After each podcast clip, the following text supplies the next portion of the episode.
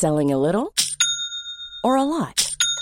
Shopify helps you do your thing however you cha-ching. Shopify is the global commerce platform that helps you sell at every stage of your business. From the launch your online shop stage to the first real life store stage, all the way to the did we just hit a million orders stage. Shopify is there to help you grow. Shopify helps you turn browsers into buyers with the internet's best converting checkout. 36% better on average compared to other leading commerce platforms because businesses that grow grow with Shopify. Get a $1 per month trial period at shopify.com/work. shopify.com/work.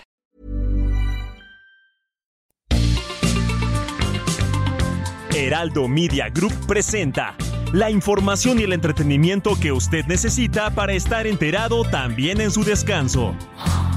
Alejandro Sánchez y el informativo Heraldo fin de semana por el Heraldo Radio, con la H que sí suena y ahora también se escucha.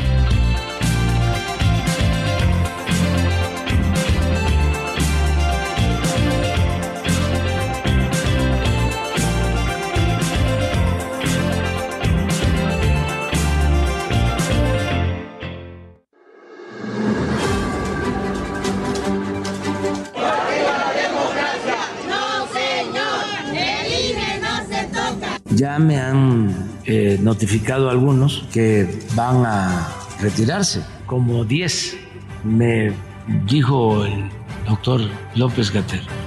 Eh, también, primero agradecerles a todos. Imagínense.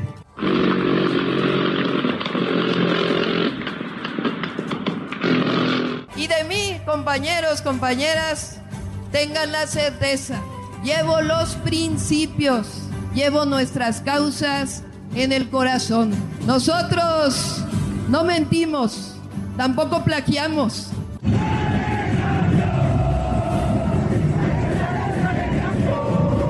Pero hoy he dicho claramente que sea la UNAM la que define, yo acataré lo que la UNAM decida. No opondré ninguna resistencia. Si la UNAM, la UNAM considera retirarme el título, lo acataré y presentaré un nuevo trabajo y ahora sí cuidando todos los detalles.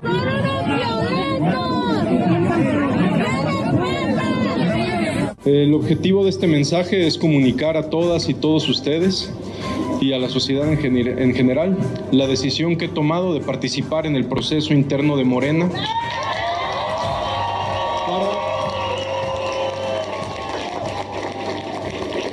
para la selección de coordinador de defensa de la transformación en la Ciudad de México.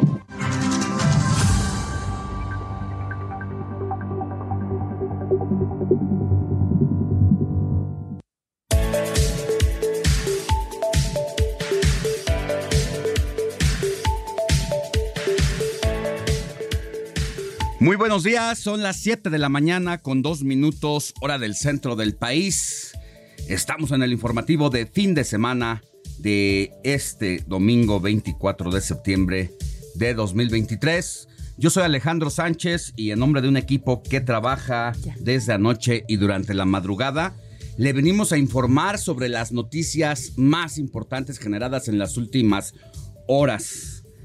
Estaremos juntos de aquí hasta las 10 de la mañana y le invitamos a que se ponga en contacto con nosotros al 55 91 63 51 19, donde puede hacernos llegar cualquier comentario, felicitación, pero sobre todo denuncias, denuncias ciudadanas de ese trabajo que no han hecho las autoridades correspondientes en su barrio, en su colonia, en su alcaldía o municipio, porque somos el enlace con la autoridad.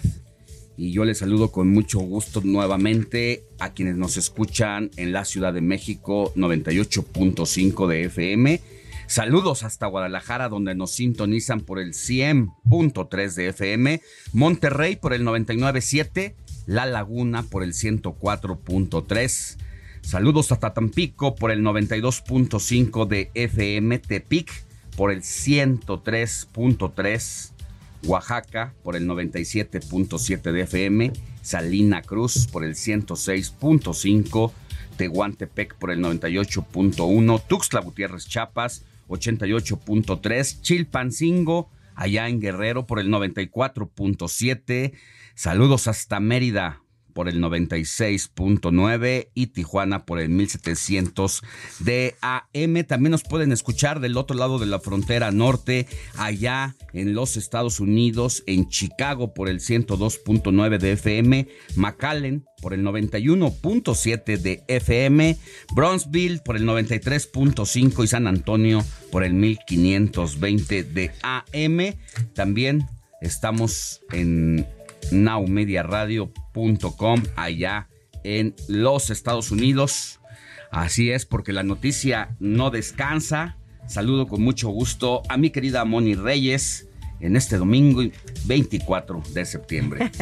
¿Cómo estás, Alex? ¿Ya te estás este, equivocando de fecha? ¿Qué pasó? No, no, no, aquí 24 de septiembre. Es que nos hacemos bolas, ¿no? 23, 24, pero finalmente ya estamos en la recta final de lo que es este mes de septiembre, Alex. Eh, vamos por el último semana, por el última, por la última semana y por el último trimestre del año. Oye, ¿y no ha temblado? Por fortuna. Qué bueno, ¿no? Por fortuna. Estamos quitando ese estigma Ese maleficio. ajá, de que siempre, siempre, es que yo siempre he dicho, la atracción de las palabras. Así es que aguas, mejor no hay que hacerle mucho caso a esto, pero sí hay que estar siempre preparados. Muy buenos días, qué gusto que nos estén sintonizando hoy, como bien señalas, dominguito, disfrutando los que regresan, los que van, los que están en la casa, los que van a salir a andar en bicicleta, porque recuérdate que siempre es el paseo dominical, ¿no? En bicicleta y que sale la familia, etcétera. Pero bueno, donde quiera que ustedes se encuentren, que ya mencionaste los lugares en donde estamos transmitiendo, muchas, muchas gracias. Y bueno, pues aquí está la idea de que se queden con nosotros las primeras tres horas de este, de este fin de semana. sí, este mucha, mucha información. Lo que vimos ayer, eh, después de tres semanas de bloqueos carreteros en municipios de la región fronteriza y Sierra, allá en Chiapas, desde la mañana, habitantes de decenas de comunidades de la Trinitaria y frontera Comalapa vitorearon a columnas de hombres armados del cártel de Sinaloa que recorrieron la carretera panamericana a bordo de camionetas todoterreno y vehículos tipo monstruo. Yo no sé si tuviste oportunidad de ver esas imágenes, Moni Reyes, pero con este, estas brigadas de narcotraficantes fueron ovacionados como si fueran héroes del Estado mexicano. Y uno se pregunta hasta dónde hemos llegado, porque ya estamos pasando a otro nivel, más allá de lo que ya representa y ha venido siendo la normalización de los actos de violencia, la normalización de que aparezcan hombres armados, pasen frente al ejército mexicano y puedan circular de manera impune, pero ya el vitoreo como si fueran héroes de la nación. Como deportistas llegando, ¿no? como en el desfile militar del pasado 16 de septiembre. Que eso es lo que ocurre en el desfile militar. Hemos escuchado los reportes de nuestros compañeros que estuvieron ahí presentes, cómo vienen personas de otras partes del país en este día específico, pues para ver este espectáculo y vitorear a sus representantes de las Fuerzas Armadas. Claro. Y algo así parecido ocurrió la tarde de ayer yo no tengo en la cabeza algo parecido. Sí, en algún momento cuando eh, los cárteles de la droga se han ido a parar a algunas comunidades en, momentos determinados como alguna tragedia por algún eh, huracán y esto y que en trailers han llegado a repartir víveres, ropa, pero en una situación atípica eh, o fuera de esa coyuntura, es la primera vez que veo algo así similar. Oye, como diría Marco Antonio Solís, ¿a dónde vamos a parar, verdad? Porque sí, estamos viendo cosas que en el pasado, bueno, pues eh, se veían lejos de suceder y ahora ya las tenemos aquí al día. Es lo que estás comentando muy atinadamente, Alex. Pues sí, así que pues vamos a hablar de eso más adelante. Y pues también tenemos otras, otras cosas. Vamos a hablar de, de qué otros temas, pues de la de la visita del presidente que hizo. ¿En dónde anduvo? En Chetumal, Quintana Roo. Fíjate que supervisó ahí los trabajos de Tren Maya y el primer mandatario aseguró que se irá muy contento una vez que termine su gestión y que bueno, pues ya le falta muy poquito, mi querido Alex. Por otro lado, también les quiero comentar, amigos, que el presidente nacional del Movimiento Ciudadano, Dante Delgado Renauro, reiteró que será el próximo 20 de enero del 2024 cuando su partido defina quién será ese candidato presidencial. Esto también lo tendremos a lo largo de este ¿cómo le ha jugado Dante Delgado al misterio? Y pues sigue vendiendo caro su amor, sigue siendo la codicia de los partidos de oposición, pero ya llegó a otro nivel.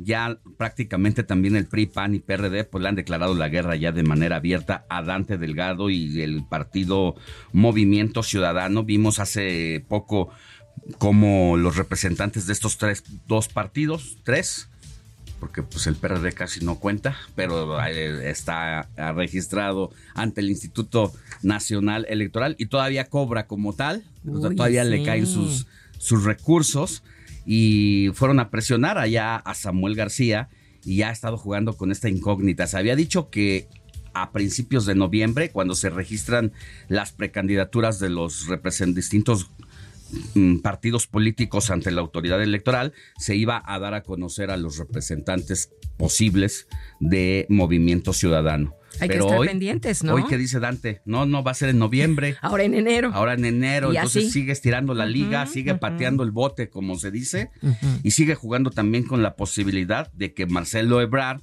quien está haciendo una impugnación en su partido por el proceso interno para escoger al representante o la representante, en este caso, de los comités de la defensa de la cuarta transformación. Em, eh, mientras se resuelve el caso de manera interna y que ya dijo, si no se resuelve interno, voy a ir al tribunal electoral. Y mientras eso ocurre, también se sigue jugando con la posibilidad de que Marcelo Ebrard todavía pueda llegar a ser también aspirante por el partido Movimiento ah, Ciudadano. Hay esa posibilidad, todavía no hay que descartar nada, hay que esperar en las próximas semanas y días qué es lo que pasa. También, fíjate que allá en Culiacán, Sinaloa, al encabezar la firma del acuerdo de la unidad, la coordinadora nacional de la defensa de la cuarta transformación, Claudia Sheinbaum, llamó a abrir las puertas del movimiento transformador del país a más mexicanos. Es lo que también vamos a platicar en este eh, informativo. Y el jefe de gobierno de la Ciudad de México, Martín Batres acusó al Poder Judicial Federal de proteger al fiscal de Morelos, Uriel Carmona, quien salió del penal del Altiplano el viernes, lo que calificó, bueno, otra vez como un acto de impunidad. Y fíjate, Alex, también que tenemos en otros temas que fue localizada en el Estado de México, Alicia Guzmán Adán. Ella es una estudiante que fue desaparecida en Querétaro. No ha sido dado a conocer el motivo de esta ausencia, pero afortunadamente la joven ya está con la familia. Esto, bueno, pues es una muy buena noticia porque fue localizada sana y salva y fue localizada el viernes 22 de septiembre. Hasta ahí se sabe. De todos los de todas las historias que hemos escuchado, incluyendo la de nuestra compañera y amiga colaboradora del informativo de fin de semana, Jiménez, Jimena Céspedes, por el feminicidio de su hija de 18 años, Ana María. Ayer nos contaba cómo ha enfrentado esta situación que seguramente no ha tenido tiempo de reparar el duelo. Yo ayer le preguntaba precisamente cómo se sentía, si creía que ya le había caído el 20, porque Jimena Céspedes, entre otras cosas, se dedica a la comunicación de crisis de otras empresas, de empresas. Sí que cuando tienen alguna situación complicada, ella asesora cómo enfrentar este tipo de crisis, cómo manejarse ante los medios, cómo acompañarlos en ese proceso. Y yo decía, es que Jimena Céspedes, yo siento que no le ha caído el 20 y el dolor de la mamá porque está enfrentando su propia crisis. Está manejando. Está manejando su propia crisis. Y ayer leía un reportaje bastante eh, interesante que le hicieron y le dedicaron, a partir también de una serie de entrevistas que le hicieron a Jimena Céspedes, el periódico Espectador de allá de Colombia, porque hay que recordar que Jimena es colombiana, eh, conoció a su esposo mexicano, decidió venirse para acá y aquí tuvo a sus dos hijas, entre ellas Ana María en paz descanse, y eh, entre otras cosas leía la coincidencia de Ana María con una compañera suya que había nacido el 5 del 05 del 05. 05 del 05 del 05 el nació 5 Ana María. de mayo del 2005. Del 2005. Y el día que nace en el hospital en el que está, también nace otra niña que curiosamente se llama Ana María como ella y a quien después se encuentra en la escuela y se vuelven amigas inseparables. Fíjate. Pero lo que decía parte del el reportaje del periódico El Espectador es precisamente esta situación que está afrontando Jimena y, y manejaban la misma versión de que no ha reparado quizá Jimena todavía esta tragedia por estar enfrentando su propia crisis, porque lo ha hecho bastante muy- en medio de la con tragedia, con mucha fuerza, Y- también para posicionar un mensaje y decir Pues doble que no pase en vano. Oye, pero también si ayer recuerdas la, cómo la entrevistaste y que de hecho los amigos del, del público nos dijeron que qué entrevista más triste, más dolorosa, ella misma dijo, no te preocupes Alex, eh, podemos platicar antes de entrar a la misa porque ya he dado tantas entrevistas que bueno, pues ya eh, deja a un lado la parte a la mejor eh, religiosa, pero esto nos da a entender que ha tenido una catarsis, ¿cómo?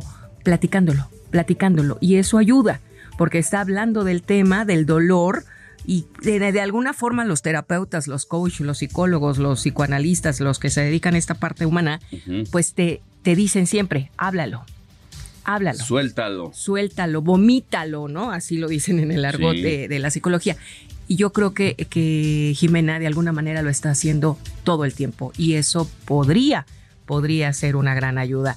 Pero bueno, eh, otro, otro tema que vamos a, platicar es que en menos de 20 días las fuerzas militares de México y Guatemala interceptaron dos operaciones de tráfico de combustible en la frontera que divide precisamente a ambos países. El primer decomiso lo realizó el ejército guatemalteco en colaboración con la Policía Nacional Civil. Esto fue el pasado 10 de agosto cuando decenas de contenedores flotaban allá en el río Suchiate. Esto es algo que vamos a ver también. Pues va a estar eh, esto interesante. Y también, si te parece, vamos a escuchar lo que trae Lalo Marín para este domingo en sus recomendaciones como experto de cine. Cine con Eduardo Marín.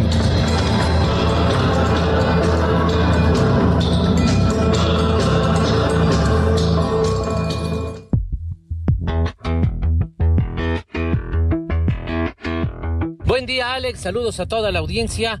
Pues mira, al ratito vamos a platicar de la intensa, la envolvente miniserie alemana de Netflix, Mi querida niña, que maneja un tema ciertamente inquietante, que da continuos giros sorpresivos y nos mantiene al filo de nuestro sillón, en un relato que es un testimonio de la naturaleza humana.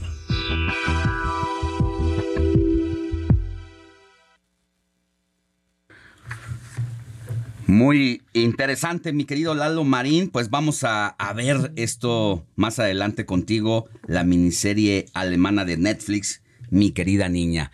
7 de la mañana con 17 minutos, hora del centro del país. Seguimos con más.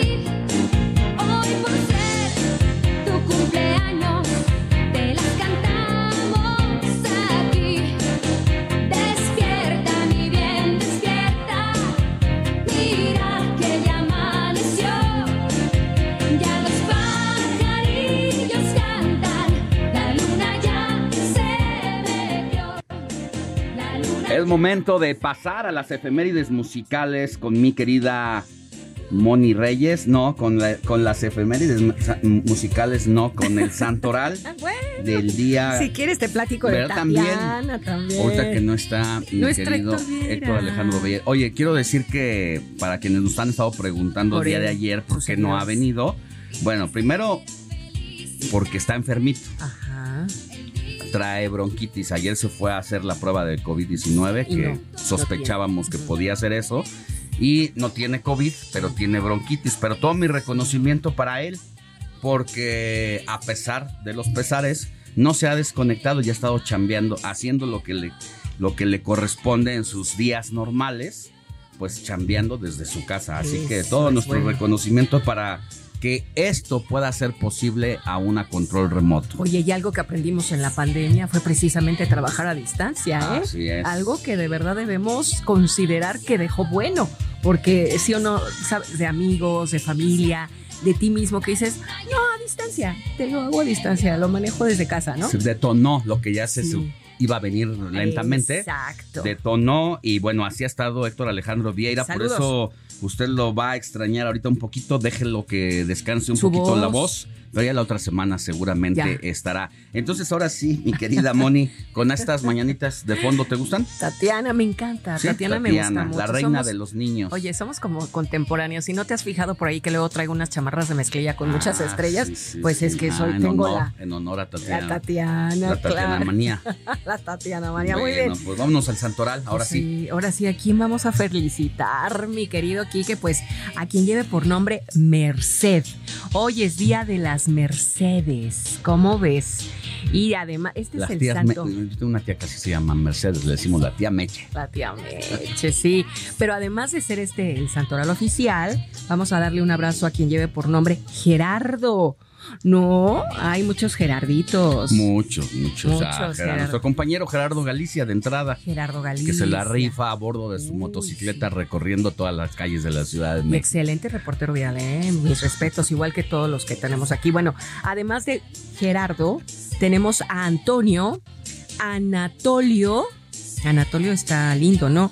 Rústico, también es un nombre. Encarnación. Encarnación, Doña sí Encarnación. conozco, sí con- o don, don Encarnación. Don Encarnación. Dalmacio. Dalmacio. Dalmacio, y no. finalmente, ¿no? Y No finalmente, me suena. Lupo. Lupo, Lupo. no. Don Lupo. No Don Lupe. No, no, no, Don no, Lupo. porque Don Lupe realmente no es Don Lupe, es Don Guadalupe. Don Guadalupe, claro. Pero Lupo. Lupo No. y rústico. Dios no, bendito. imagínate. Pero bueno, pues mi querido. Pintoresco, pintoresco. Bien pintoresco. Mi querido Dieguito.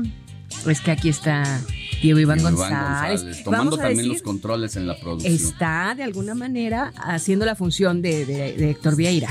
Así es. Que dejaste muy bien a tu, a tu niño, mi querido Héctor. O sea, que te entrenó bien, mi querido Dieguito. Y obviamente Quique Hernández, el DJ El de DJ Heraldo. que no, de- no, No este, no es, este es como la noticia, tampoco No descansa desca- el DJ. sí es cierto, o sea, lleva trabajando de lunes a lunes un Sí. buen rato, porque no hay, no hemos encontrado Otro talento como él. No, entonces, hombre, está bien difícil. En Eh. otra vida, yo creo. Ah, no es cierto. Uno entre cien, uno entre mil, como diría Mijares. Bueno, pues vámonos ahora sí a conocer la historia de Nuestra Señora de la Merced.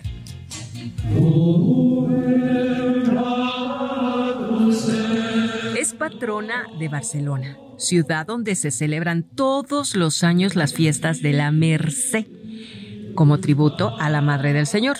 Esta vocación mariana es en recuerdo a la Virgen y se remonta a la aparición que María habría protagonizado en el año 1218. Según dicta la tradición, la Virgen les había encomendado a tres hombres que promovieran una orden de monjes para trabajar en favor de los cristianos que estaban bajo custodia musulmana.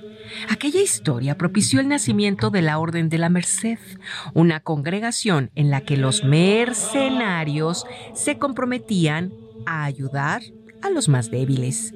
En el año 1868, el Papa Pío IX declaró a Nuestra Señora de la Merced, patrona de Barcelona, allá en España, por lo que la capital catalana empezó a celebrar sus fiestas en el mes de septiembre, afianzándose estas festividades en el año 1902.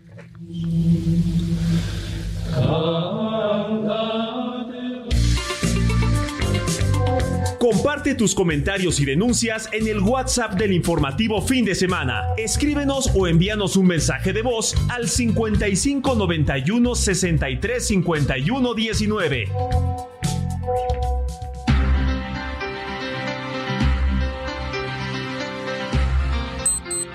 Siete de la mañana con 24 minutos hora del centro del país. Antes de que nos vayamos a una pausa, quiero decirle y también, Moni, comentarte que acabo de leer una nota donde una ex trabajadora de Shakira revela Ah, que sí, esta caña y Ajá. nefasta Ajá. y que no saben lo que ha sufrido Ajá. Gerard Piqué.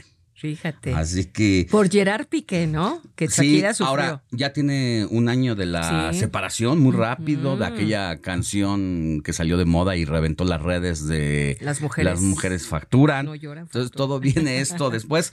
Al parecer, ¿qué te parece si contamos esta, esta noticia? Órale, va. Pausa, volvemos con más.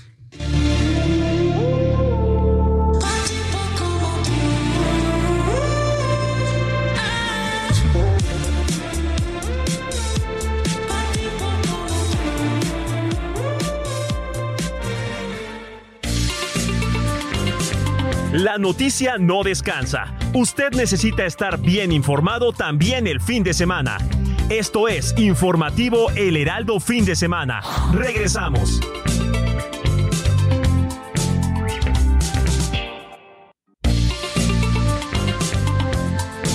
Siga en sintonía con la noticia.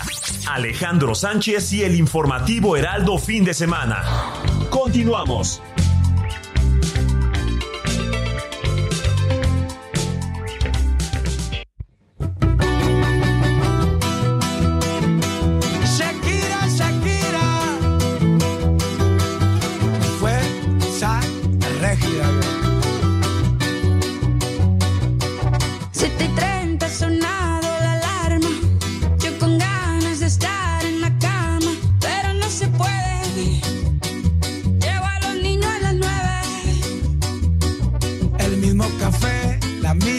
Cocina, lo mismo de siempre, la misma rutina. Otro día de mierda, otro día en la oficina.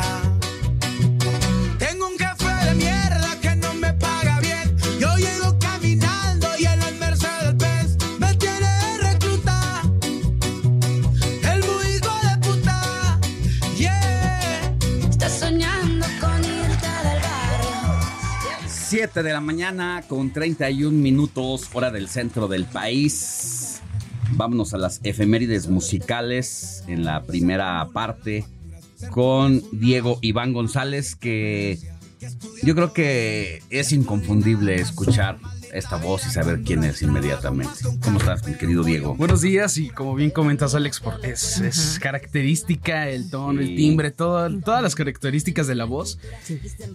La voz de Shakira tiene un No sello qué. bastante particular. Sí. peculiaridad, ¿verdad? bastante, Yo, bastante. por ejemplo, no la había escuchado honestamente, a pesar de que me habían comentado que estaba pegadora.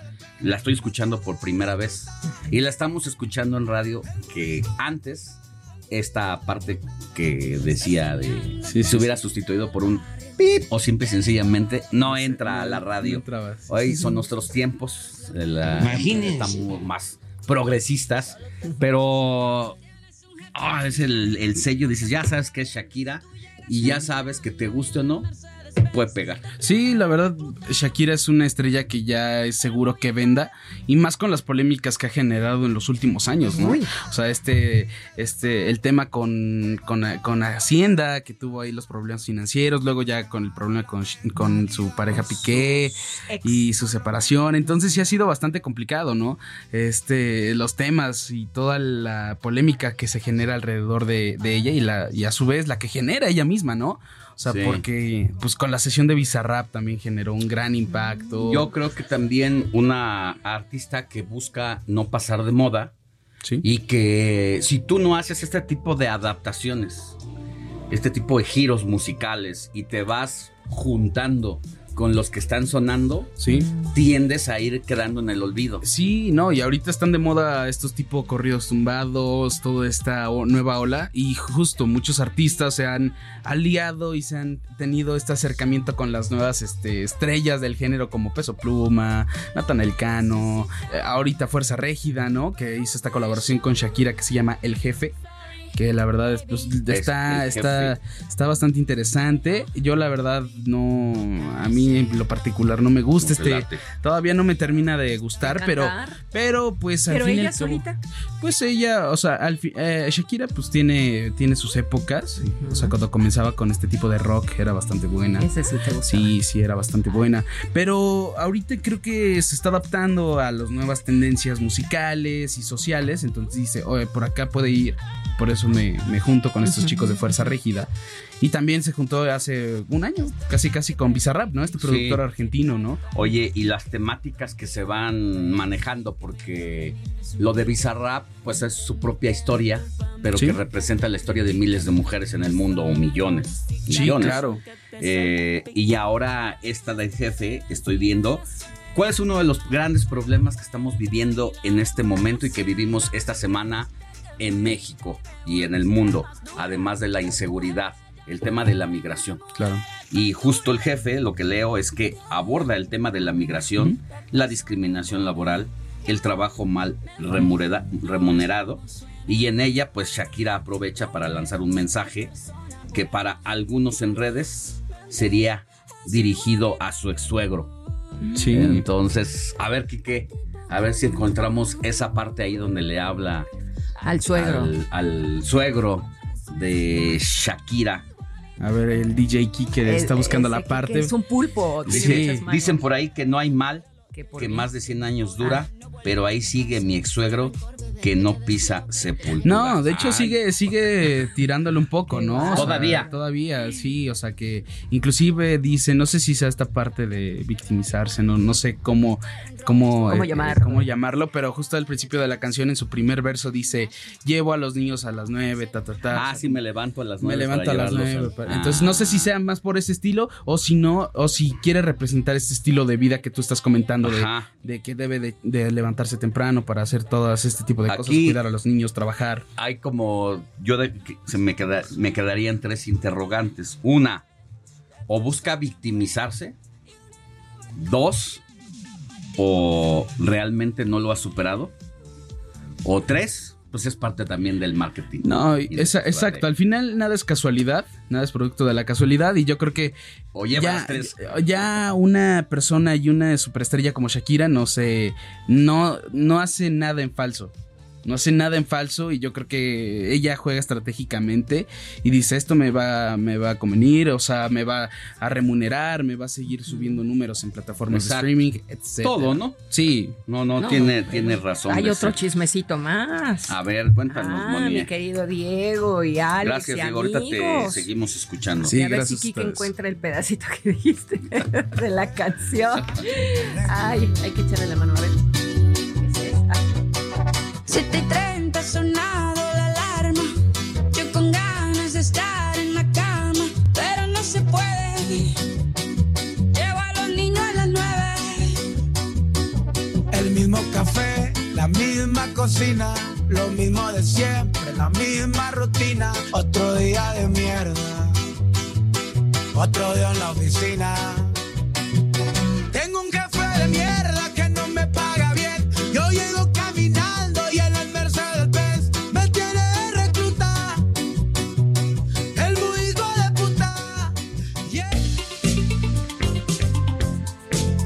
Sigue a Alejandro Sánchez en Twitter. Arroba Alex Sánchez MX.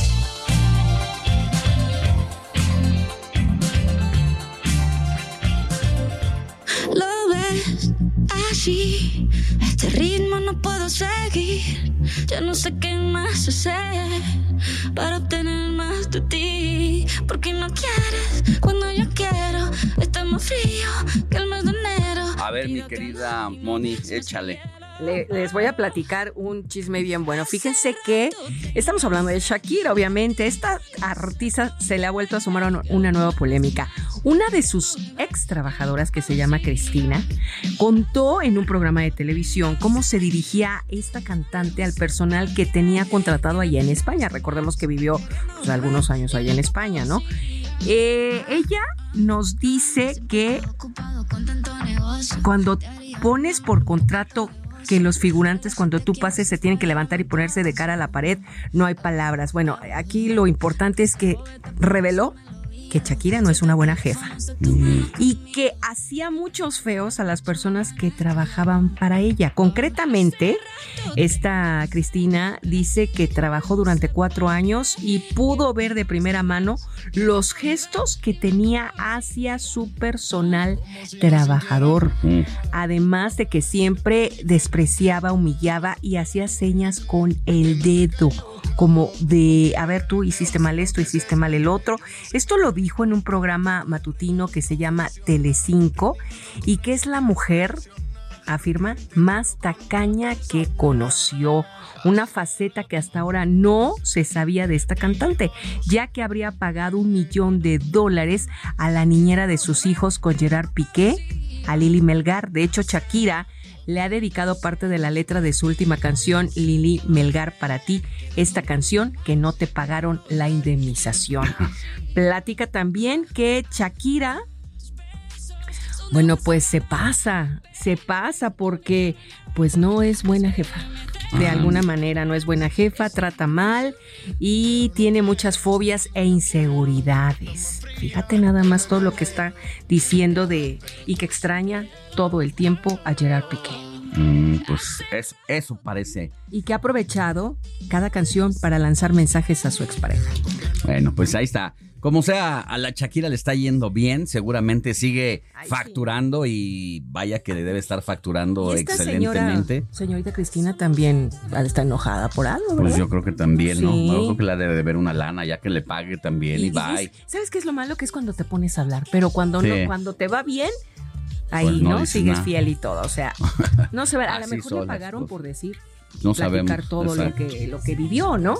Pero bueno, pues son chismes es de la verdad, Es su verdad. Es la verdad de la Merced. Entonces, Entonces, vámonos pues con lo que Pues gracias, mi querida Moni, por la chisma. De la chisma, el chal de Shakira. ¿Mensajes o al rato?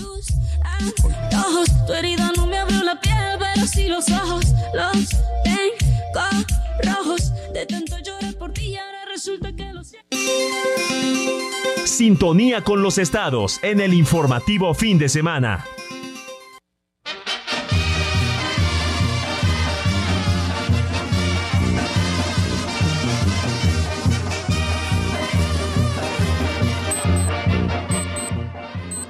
Siete de la mañana con 41 minutos hora del centro del país. Iniciamos este recorrido por la República Mexicana con nuestros distintos conductores y reporteros en diferentes plazas del país.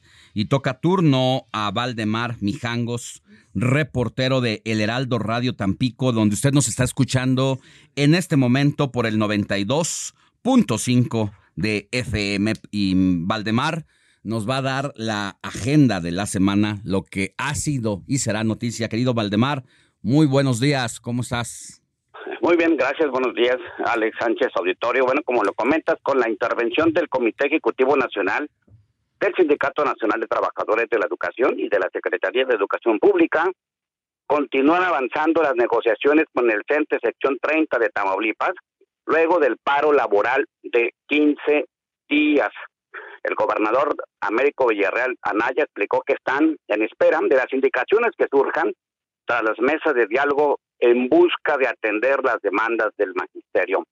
Ya tenemos la evaluación que hicieron nuestros compañeros de la Secretaría de Educación Pública a nivel nacional y el Sindicato Nacional del CENTE dijo, y están en la conclusión de la información que se llevarán en esta mesa de trabajo para que nos manden las indicaciones y prioricemos, agregó, la forma de ir atendiendo las demandas del magisterio. Destacó además que la Secretaría de Educación de Tamaulipas ya trabaja en la estrategia que se implementará en coordinación con los docentes para la recuperación de clases, lo cual sería a través de horarios extendidos o clases en días sábados, según el caso. Sobre esto, la secretaria de Educación de Tamaulipas, Lucía Aimé Castillo Pastor, confirmó que se recuperarán las clases perdidas durante el paro magisterial que sostuvieron por dos semanas integrantes de la sección 30 del Sindicato Nacional de Trabajadores de la Educación. Dijo que será este próximo martes cuando en una reunión con toda la estructura educativa supervisores, jefes de sector, que se tiene programada para la preparación de lo que permitirá en cada consejo escolar determinar a partir de los días que suspendieron y a partir de este diagnóstico de cada una establecer qué días se podrán recuperar las clases, es decir, a partir del martes próximo y muy probablemente durante las siguientes semanas se estará analizando este tema relacionado con la pérdida del tiempo.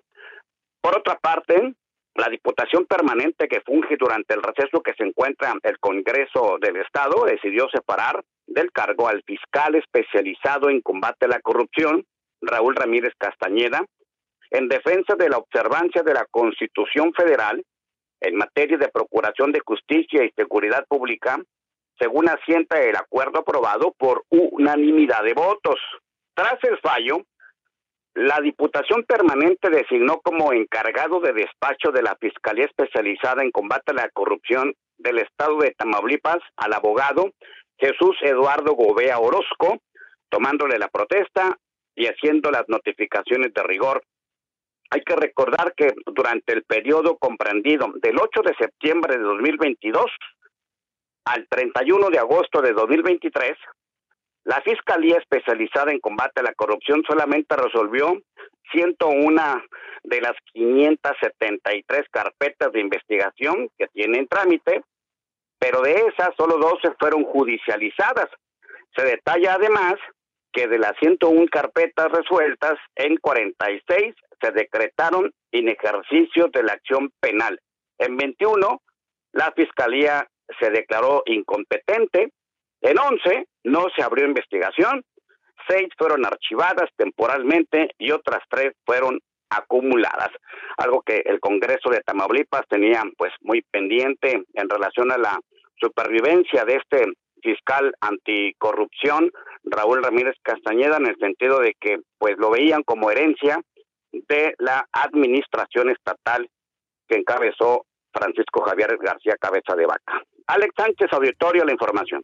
Muy bien. Oye, antes de que te nos vayas, mi, que, mi querido Valdemar, ¿Cómo está el asunto de la migración allá en Tamaulipas? Esta semana hemos tenido una situación bastante compleja, más compleja de lo que ya de por sí representa esta crisis. Ayer en la tarde escuchamos esta noticia de que autoridades mexicanas rescataron a 23 migrantes que estaban secuestrados en una casa en Ciudad Juárez y bueno, pues eran procedentes de varios países, detuvieron a tres presuntos traficantes de personas. Y esta situación nos habla de una de las caras que mientras el presidente de la República dice vivan los migrantes, pues en realidad están muriendo están siendo secuestrados los migrantes sin documentos en el país.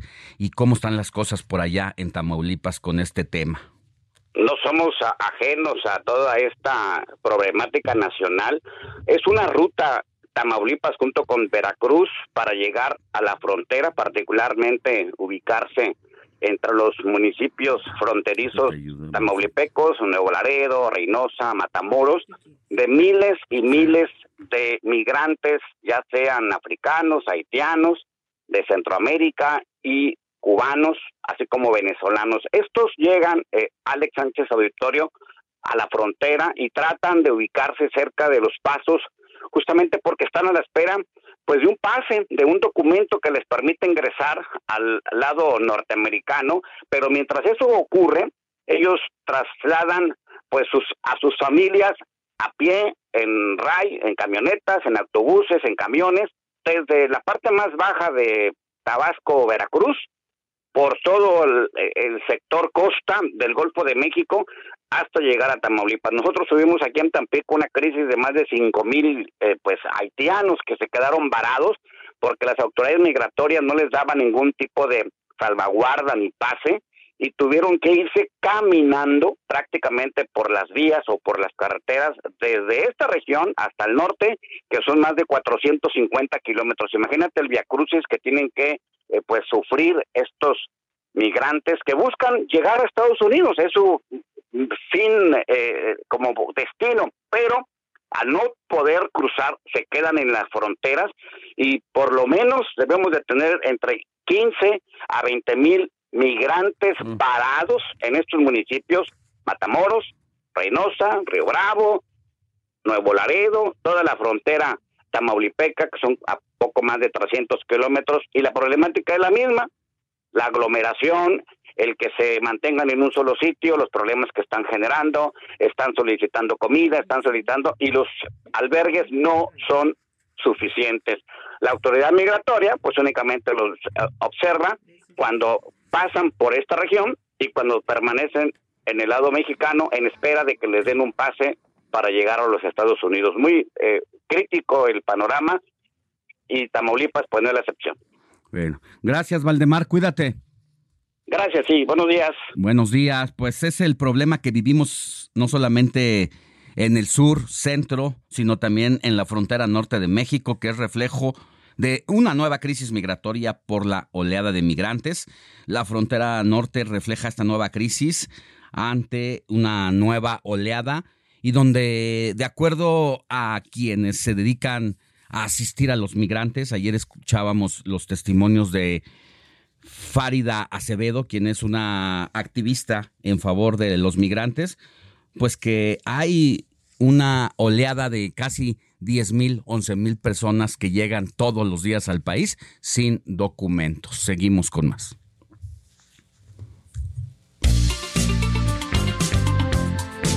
Sigue a Alejandro Sánchez en Twitter, arroba Alex Sánchez.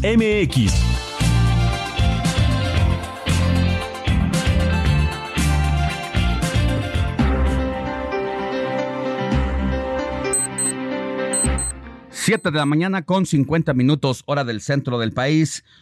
Vámonos con Carlos Navarro, nuestro compañero reportero y quien sigue como su sombra a Claudia Sheinbaum en estos recorridos que está haciendo por el país. Mi querido Charlie, muy buenos días. ¿Dónde andas hoy?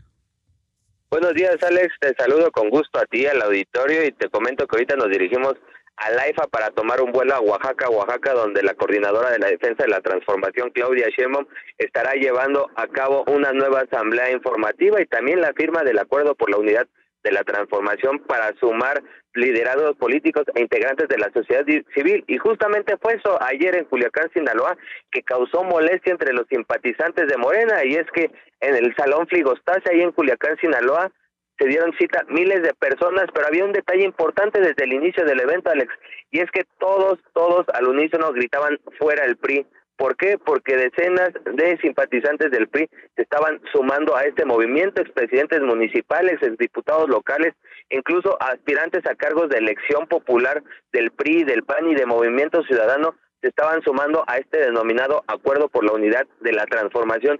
Fue un evento complicado al inicio, Alex, porque el gobernador de Sinaloa, Rubén Rocha, eh, pues quería tranquilizar los ánimos de la militancia, sin embargo, en varias ocasiones lo interrumpieron gritándole fuera el PRI, Después Gerardo Fernández Doroña, quien es el vocero de Claudia Sheinbaum, también intentó tranquilizar los ánimos, no lo logró. Mario Delgado también, incluso Mario Delgado leyó el famoso acuerdo por la unidad de la transformación, donde hace un llamado a dejar los recelos entre simpatizantes y aceptar a los nuevos integrantes y la gente se rehusaba a aceptar que el, mismo PRI que por años y años gobernó Sinaloa se sumara a este movimiento y fue ahí Claudia Sheinbaum donde retomó casi su práctica cuando estaba en las aulas de la UNAM para explicar por qué era necesario en este caso sumar a liderazgos de otros partidos políticos.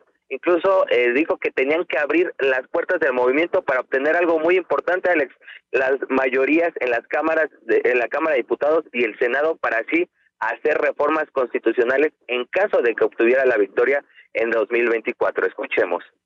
Compañeros, sé que cuesta trabajo, como a mí me costó trabajo en 1988 y me costó trabajo en el 2017. Pero hay que entender que queremos una mayoría muy amplia. ¿Para qué?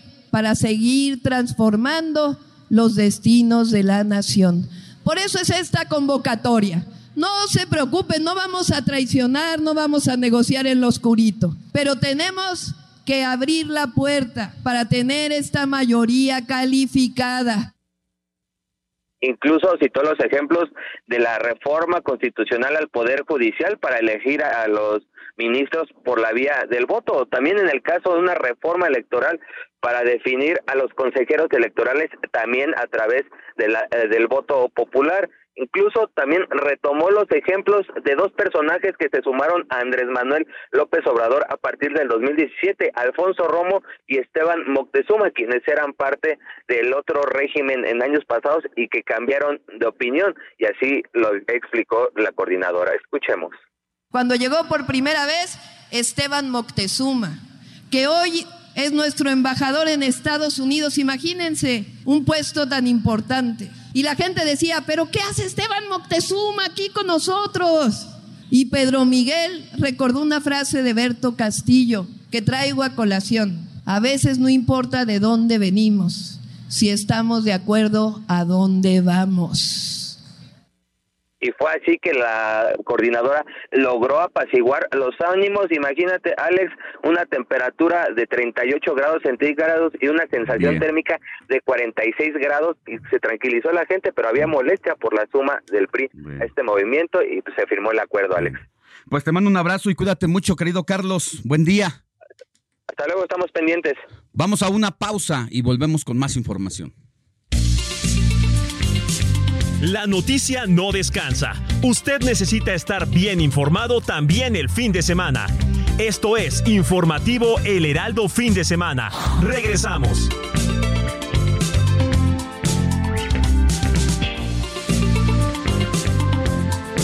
Siga en sintonía con la noticia. Alejandro Sánchez y el informativo Heraldo Fin de Semana. Continuamos.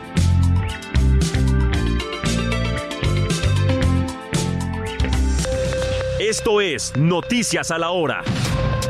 Heraldo Radio le informa.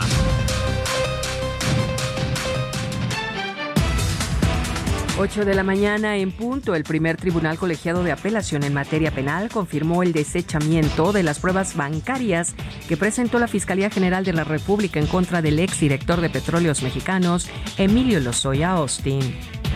Del 23 al 30 de septiembre estará la Jornada Nacional de Vacunación Antirrábica en los centros de salud de Tampico y Ciudad Madero en Tamaulipas. La meta es vacunar contra la rabia a 23 mil animales, tanto perros como gatos. Más de 100 migrantes acampan desde este sábado en las inmediaciones de la Central Camionera del Norte en la Ciudad de México. Ellos quieren juntar dinero y continuar su camino a la frontera norte de nuestro país e intentar cruzar a Estados Unidos. Vamos a cambiar de tema. Anoche se jugó la final del tenis femenil Guadalajara Open. Nuestra corresponsal en la entidad, Adriana Luna, tiene el detalle completo. Adri, ¿cómo estás? Buenos días. Adelante. Gracias. Buen domingo para todos. La tenacidad, la pasión y la disciplina se evidenciaron en la final del Open de tenis y María Zacari se convirtió en la campeona. Es la griega más mexicana, dice que no sabe qué tiene este país, pero saca lo mejor de ella.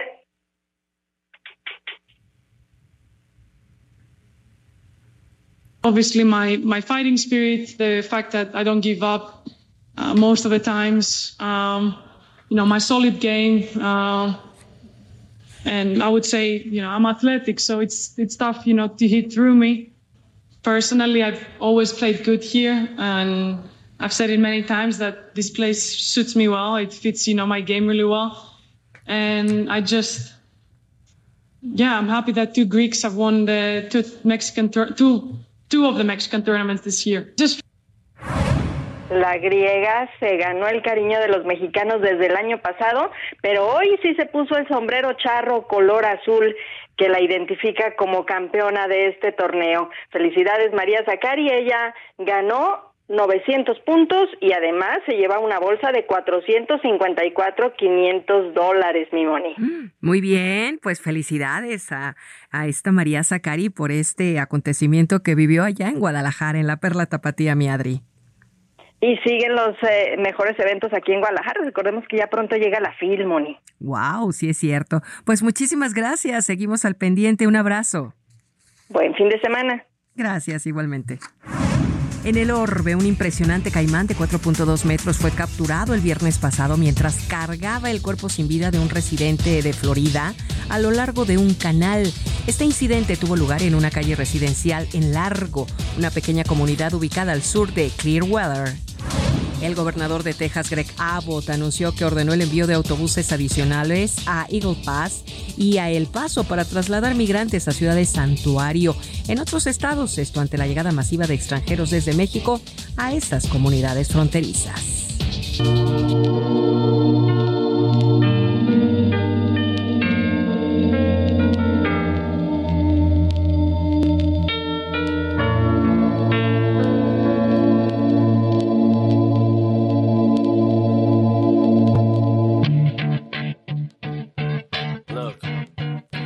Con el objetivo de alentar la diversidad musical e incluir a diversos sectores de la sociedad en una celebración para conmemorar el Día Internacional de la Música el próximo 14 de octubre, la Universidad Nacional Autónoma de México está invitando al Festival Musical Contra el Olvido, que se va a llevar a cabo en las islas de Ceú. Esto será a partir de las 16 horas y traerá una gama de artistas de gran renombre en la industria musical mexicana enfocada en la música electrónica, hip, hip pop y también el rock pop.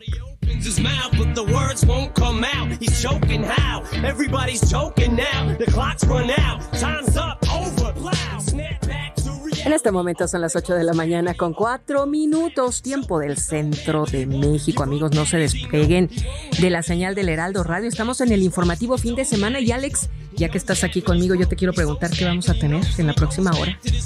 Bueno, vamos a tener un enlace con nuestro compañero eh, Antonio Ramírez acá en Chilpancingo. Ayer ejecutaron una, una persona que se dedicaba a la asistencia de víctimas. Vamos a tener a Roberto José Pacheco con el reporte sobre el tijeretazo que viene al Poder Judicial. 15 mil millones de pesos menos para los ministros y para los representantes del Instituto Nacional Electoral, entre otros temas, mi querida Muy bien, pues la invitación para la segunda hora del informativo fin de semana. Le saluda Mónica Reyes.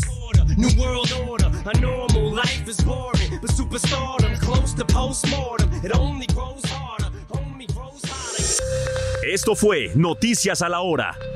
Siga informado, un servicio de Heraldo Media Group.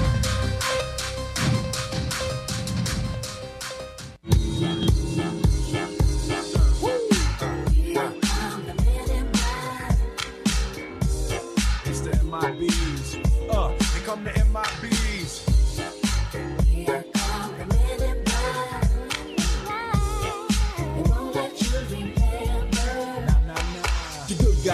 in black. Remember that, just in case we ever face to face and make contact. The title held by me, MIB, means what you think you saw, you did not see. So don't blink, be what was dead is now gone. Black suit with the black Ray Bans on. Walk in shadow, move in silence, guard against extraterrestrial violence. But yo, we ain't on no government list. We straight don't exist, no names and no fingerprints. Saw something strange, watch your back, cause you never quite knew where the MIBs is at. Uh, and.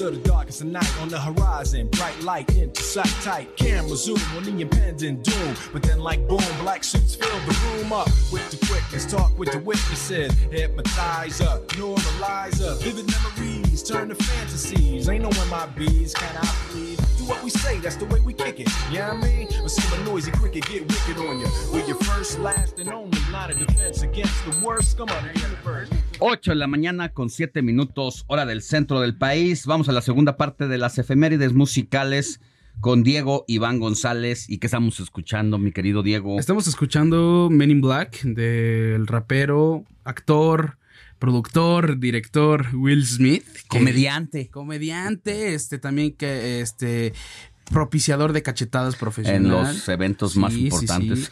Por supuesto, que no se olvide la bonita costumbre de soltarle una cachetada a tu enemigo. este, o con guante blanco, ¿no? Pero sí, estamos escuchando Men in Black de Will Smith, quien cumplirá 25, eh, mañana, el 25 de septiembre, cumplirá 55 años. Este actor, esta leyenda de, y casi, casi recién ganador de a mejor actor eh, por, de la estatuilla de los Oscars. 55 años. 55 años. Y de hecho, esta, esta canción, Men in Black, este, forma parte del soundtrack original de Men in Black, o sea, Hombres de Negro, que, que protagonizó junto a Tommy Lee Jones. En, en, los noventas y que pues fue casi casi icónica esa película porque representa todas estas cuestiones de los aliens y todo eso que hoy en día están muy en boca de todos. Y pues sí estamos escuchando Men in Black de Will Smith. Vamos a escuchar un poquito más ahí DJ Kike que le alce un poquito más a la música y a ver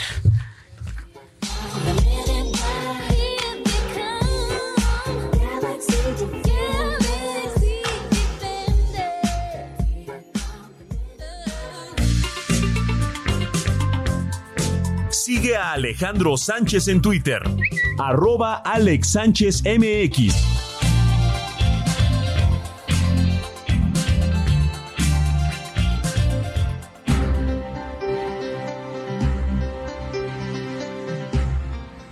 8 de la mañana con 9 minutos hora del centro del país. Moni Reyes, tienes cosas importantes. A, ver, ¿A qué número, Alex? Al 55 91 63 51 19. Se lo repito, 55 91 63 51 19.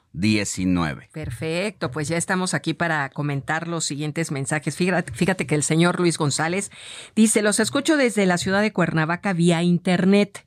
Me entretienen e informan. Voy a desayunar en este momento una gordita que preparó mi esposa de chales. Qué ¿Gustan? ¿Sabes cuáles son los chales? Como el chicharrón, la carnita de la pancita así desmenuzadito. Ay, ya nos antojó. Me gustan mucho las quesadillas de chales.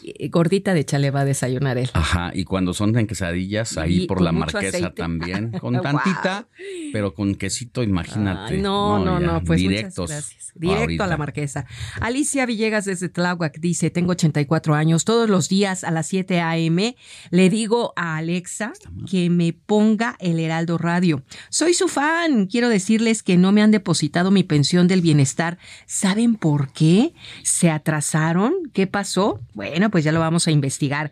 Por otro lado, nos escribe, ¿quién creen? Laredo Smith, nuestro amigo escritor. Dice, soy también el fan número uno del Heraldo fin de semana.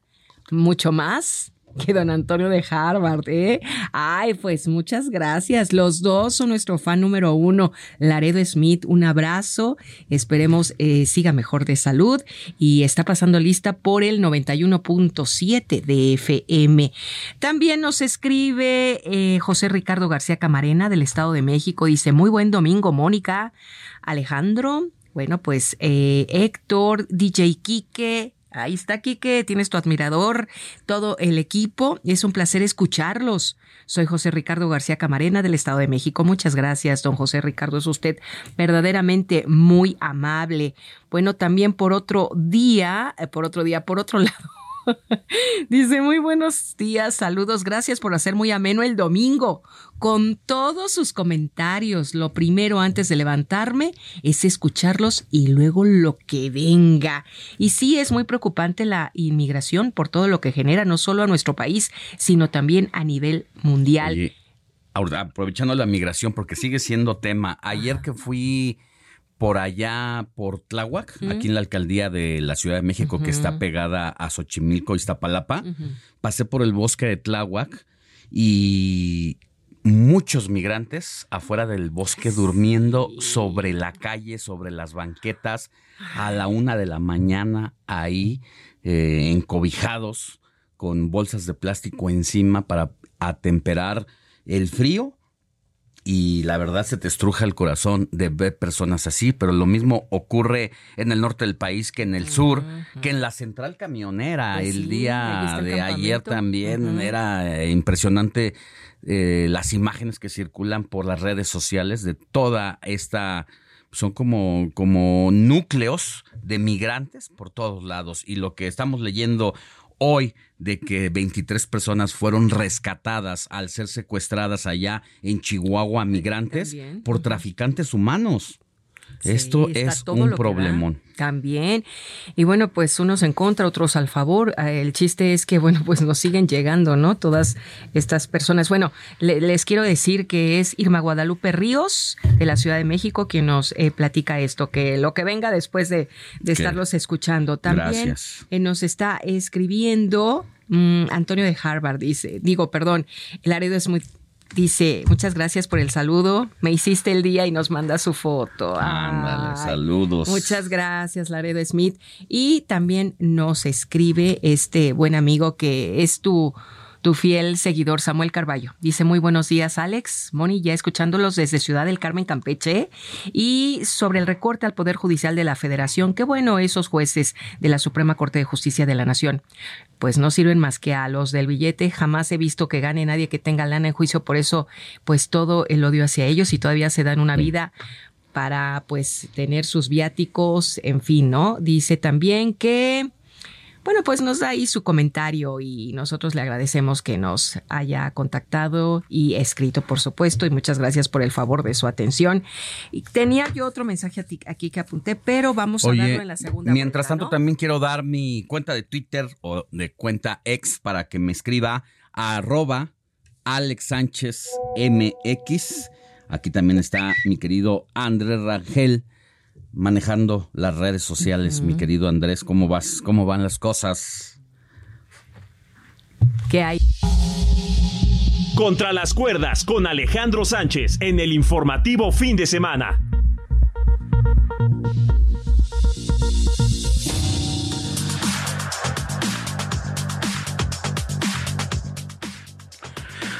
Con drogas y armas cortas y largas, el diputado del Congreso de Hidalgo por el PT, Edgar Hernández Daño, fue detenido la madrugada del 21 de septiembre en el barrio San Nicolás, municipio de Ixmiquilpan. Junto con él también, también cayó una mujer identificada con las iniciales B A L.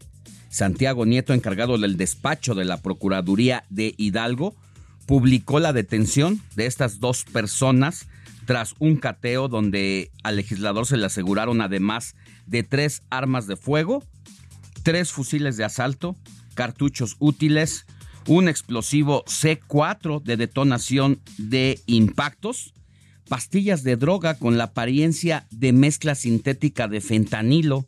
Estos dos últimos conceptos se resguardan en poder del ejército mexicano en la zona militar número 18. El diputado y su acompañante fueron presentados en el cerezo de Pachuca. Hernández Daño es suplente de Vicente Charres Pedraza, ambos señalados por el ejército de tener nexos con la familia michoacana. Charres estuvo detenido por secuestro y portación de arma de fuego. Otros dos hermanos de este, ambos expresidentes municipales de Ixmiquilpan, son señalados por las autoridades federales como de alta peligrosidad.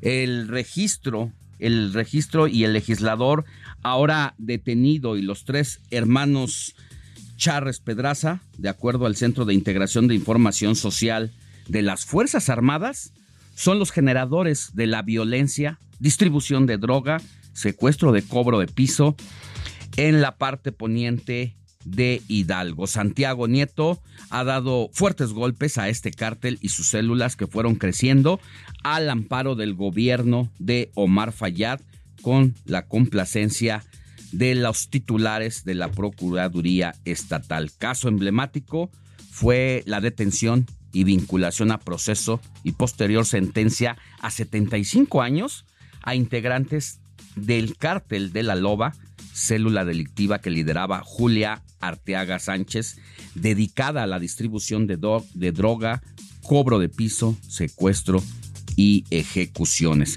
Ese grupo operaba en centros nocturnos de la región y fue responsable de la muerte de por lo menos 29 personas, como la masacre de Ixmiquilpan.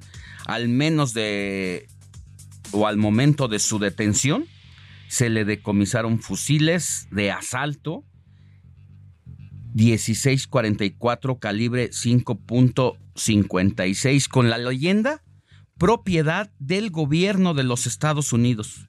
Este caso incluso fue retomado en la mañanera por el presidente López Obrador. El caso de Izmiquilpan retrata una vez más la facilidad de los cárteles de la droga para tomar los partidos políticos y llegar a puestos de elección popular sin pasar por ningún filtro de seguridad por parte, en este caso, del Partido del Trabajo. Falta que el dueño de ese instituto político, Alberto Anaya, ofrezca una explicación y disculpas públicas.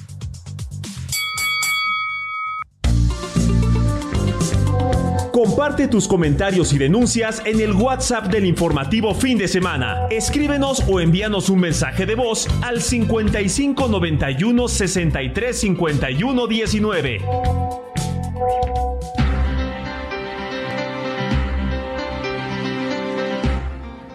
8 de la mañana con 19 minutos, hora del centro del país. Moni Reyes, Aquí estoy para informarles que en el presupuesto de egresos de la Federación 2024, de los pocos cambios que prevé hacer Morena en la Cámara de Diputados, serán para eliminar los excesos y privilegios de los ministros, magistrados y jueces del Poder Judicial de la Federación.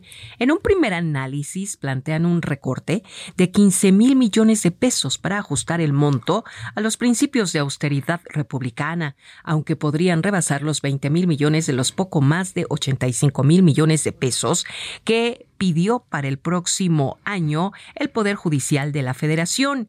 En la mira de partidas a revisar están las consideradas como lujos, como apoyo de anteojos por 89 millones de pesos, estímulos por el Día de la Madre por 24 millones 242 mil y para el Día del Padre 26 millones 812 mil 93 pesos, así como la partida de 1.600 millones para nuevas plazas. Oye, esto es lo que destaca el día de hoy el Heraldo de México en su primera en plana. primera plana que dice El País. Bueno, gracias Moni Reyes. Vámonos precisamente a más información de este tema porque Roberto José Pacheco, quien sigue las actividades legislativas allá tanto en el, la Cámara de Diputados como en el Senado de la República, pues ha estado pendiente de estos temas que tienen que ver precisamente con el presupuesto para el año 2024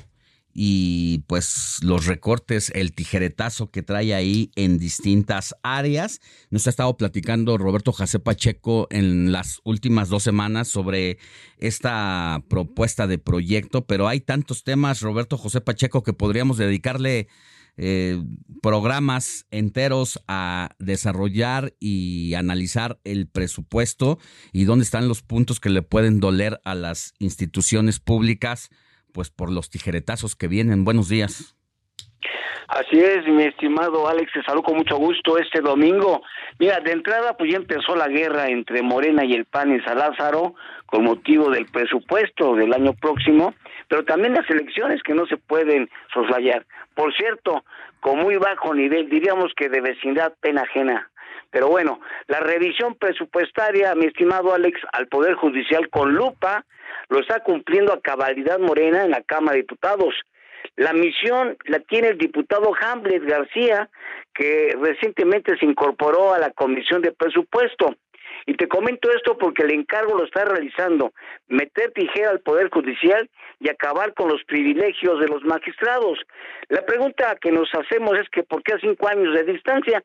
¿Por qué no se hizo al inicio del actual régimen? Bueno, Arturo Saldívar, ministro, era pues muy allegado a López Obrador.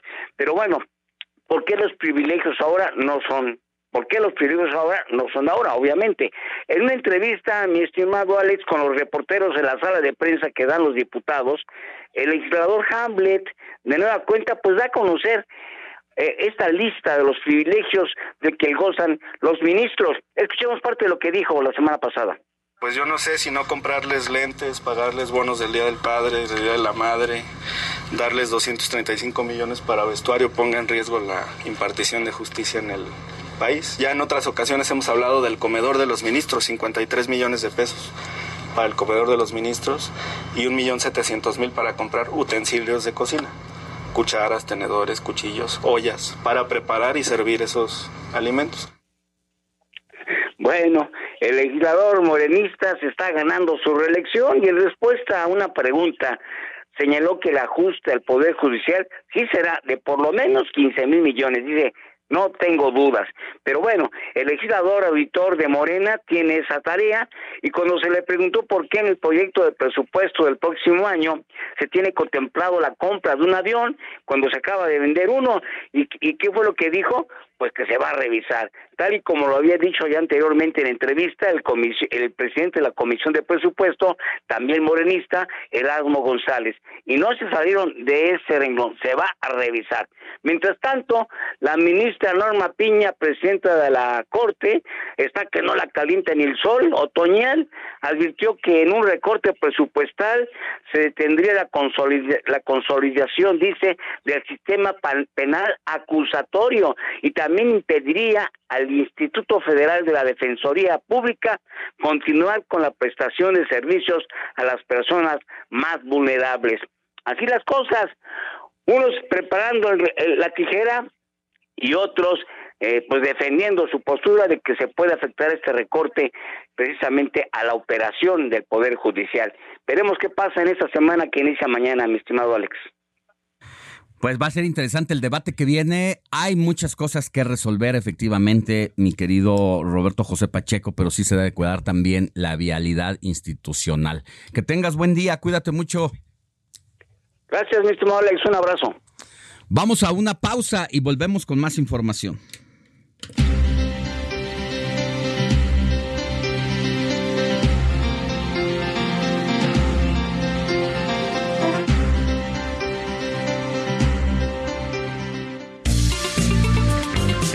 La noticia no descansa. Usted necesita estar bien informado también el fin de semana. Esto es Informativo El Heraldo Fin de Semana. Regresamos.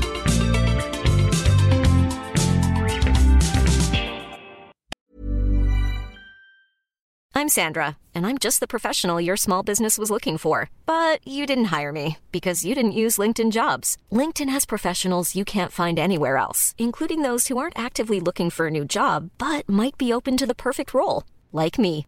In a given month, over 70% of LinkedIn users don't visit other leading job sites. So if you're not looking on LinkedIn, you'll miss out on great candidates like Sandra. Start hiring professionals like a professional. Post your free job on linkedin.com/people today.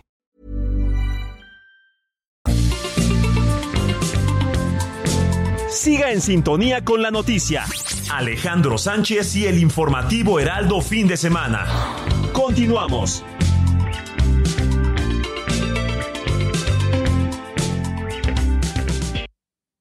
Con el fin de impulsar la formación técnica y profesional, la investigación científica, el arte y la cultura, la Universidad Autónoma de Nuevo León se constituyó en los años 1930 como el proyecto más importante del siglo XX en la región. Recibió el apoyo de personajes como Alfonso Reyes, Pedro de Alba, Héctor González y Francisco A. Cárdenas y se sumaron las emblemáticas facultades de Filosofía, Ciencias y Artes, Medicina, Derecho y Ciencias Sociales, Ingeniería y Química y Farmacia, así como la Escuela Normal para Maestros, la Escuela de Bachiller la Escuela Industrial y Preparatoria Técnica Álvaro Obregón, la Escuela de Enfermería, la Escuela de Obstetricia y la Escuela Industrial Femenil Pablo Olivas.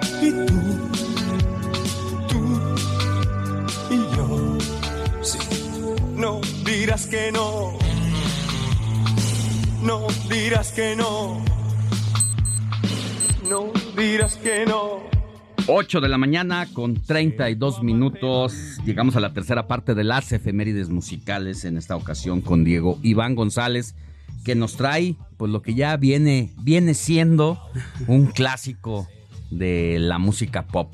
Sí, sí, definitivamente es un, es un, es un clásico. Y más Miguel Bosé que se volvió un ícono, ¿no?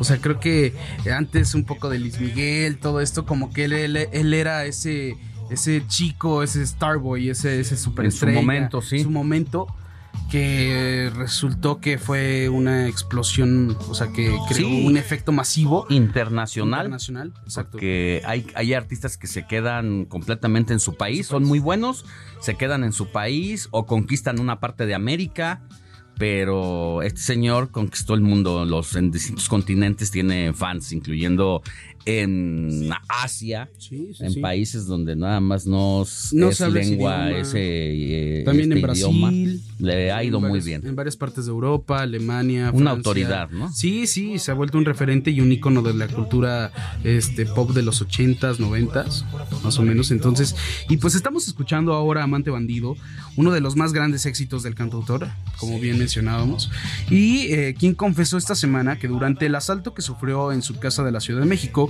uno de los ladrones le, pediría y le confesó que era su admirador y le pidió una foto. Así de cínico suena esto, ¿eh? Creo que tenemos el audio por ahí donde está precisamente confesando Miguel Bosé esto a un en un programa de televisión muy solicitado, muy con mucha audiencia que se llama El Hormiguero, y ahí lo entrevistan y ahí es donde hace estas revelaciones. ¿Lo escuchamos?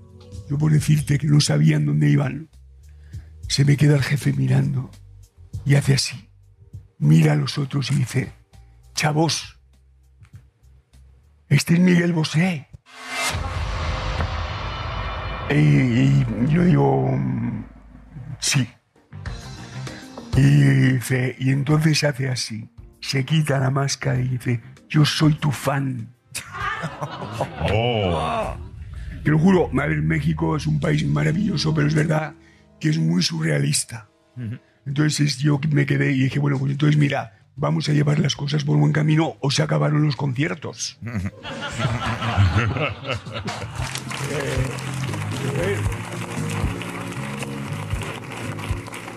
pues, de repente se oye una voz por detrás que dice, un selfie, un selfie. Eh, y el jefe dice, cállate pendejo, ya cállate. Pero esas cosas que dices, no es posible lo que está pasando, no es posible. En ese momento tuve la sensación de que no iba a pasar nada y me entró más tranquilidad. Y además, en un momento cuando vi entrar a mis hijos, que fueron unos campeones, en sus ojos no había miedo. Qué bien. No había nada de miedo. ¿Cómo ves? Pues bastante peculiar y bastante. E, imagínate qué escenario tan, tan surreal de que te están asaltando y todo y luego te pidan una foto así de... Porque no sabían quién eras. Ajá, sí, de permíteme tantito, voy a tomar una foto. Oye, está raro. Y suena curioso cuando el lugar donde vive Miguel Bosé es un fraccionamiento con entradas privadas que tienen seguridad. Aparte, la casa de Miguel Bosé tenía su propia seguridad. Dice él que cuando ingresan los asaltantes, este comando de encapuchados que va a asaltarlo, se van primero con el equipo de seguridad propio que hay en casa, los amagan y luego es que ya entran por ellos. Con todo esto, pasar todos estos retenes de seguridad, como que no es creíble que los asaltantes no supieran en casa de quién estaban, ¿no? Sí, es muy complicado, es complicado y es, eh, y como sigo repitiendo e insisto en la frase de nada es producto de la casualidad, ¿no? O sea, todo puede, o sea, hay muchas coincidencias y muchos factores que pueden determinar un resultado diferente, ¿no? O sea, en este caso, tantos filtros de seguridad, tanta... O sea, tendría que haber sido una planeación impresionante, ¿no? Entonces... Y de repente, ah, el, el al que estamos asaltando es Miguel Bosé, me regalas una, Una selfie? foto. O sea, descubrirme el rostro como asaltante. Ah, además te doy el rostro, en ¿no? evidencia. es bastante curioso. Y bueno, esto eh, viene a generar otro tipo de especulaciones cuando lo que se ha comentado y rumorado es que estos asaltantes realmente entraron por documentos que no se ha querido decir cuáles son, pero que tienen relación con Inés Gómez Mont, quien tiene una orden de aprehensión. Ella y su esposo Víctor Manuel Álvar- Álvarez Puga, que incluso se habla de que han huido del país porque pues están siendo investigados por lavado de dinero, por ser prestanombres de distintos grupos, eh, pues que no tienen origen lícito de recursos y que algo entraron ahí por alguna serie de documentos e incluso por dinero que habrían dejado en esa casa eh, tanto Inés Gómez Mon como su esposo Álvarez Puga. Entonces, eh, Ahí se lo dejamos, ahí ¿no? lo Ahí dejamos lo deja- para- dejamos las cartas aire. sobre la mesa y ya que usted, ya ustedes público hagan sus, sus conjeturas y hagan sus hipótesis, teorías y todo. Así es. Y ahí coméntenle aquí a Alex Sánchez a través de sus redes sociales qué piensan. Que por cierto, tenemos aquí la cuenta abierta, arroba Alex Sánchez MX. Gracias, mi querido Diego. No, Regresamos ti. contigo en la siguiente parte de la efeméride musical. parece perfecto. Andrés, Andrés Rangel, eh, cuéntanos qué está ocurriendo en la red social de arroba Alex Sánchez MX.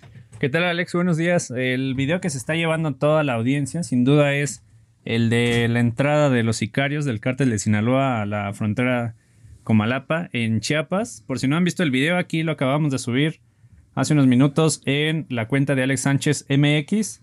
Ahí puede ver eh, el ángulo desde alguien que estaba en un puente tomando con su celular el- las imágenes de lo que pareciera ser una entrada triunfal. Exacto. Como si ya hubieran Conquistado logrado- algo, ¿no? Exactamente. Algo sabe la gente y pues no es casualidad. Incluso se dio a conocer en estos días que el narcotráfico es el quinto empleador más grande en México. La gente además de, de agradecer la seguridad que de cierta manera representa, también agradece que, posiblemente llegan a ofrecer trabajo. Y pues bueno, si quiere ver el video, aquí está en redes sociales. También acabamos de subir las imágenes de lo que incautaron y que salió hoy en la columna de Alejandro Sánchez sobre el diputado local de Hidalgo Edgar Hernández Daño, quien, eh, al quien le fueron incautados tres armas de fuego, tres fusiles de asalto, tres cartuchos útiles, droga sintética e incluso pastillas de lo que pareciera ser fentanilo y un explosivo C4. Subimos las fotografías aquí a la cuenta de Alex Sánchez y las fijamos para que no tenga que estarlas buscando.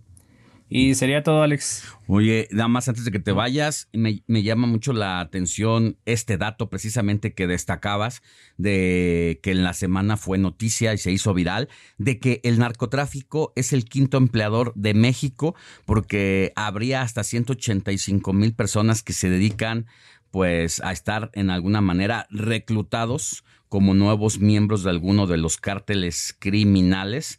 Y pues estas son las conclusiones de un estudio internacional serio en Viena que se ha publicado este jueves en la revista Ciencia, eh, una de las aproximaciones más ambiciosas a la difícil tarea de cuantificar en números el poder que los grupos criminales tienen en el país. Una situación que eh, pues nos da por lo menos una aproximación a lo que realmente representa el narco en México. Así es, Andrés. Eh, Vamos a seguir contigo más adelante. Así es, Alex. Aquí andamos al pendiente. Cine con Eduardo Marín.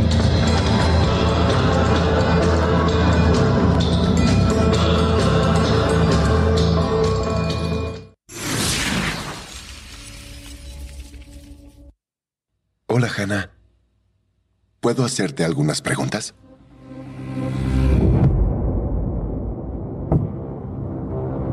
Hannah.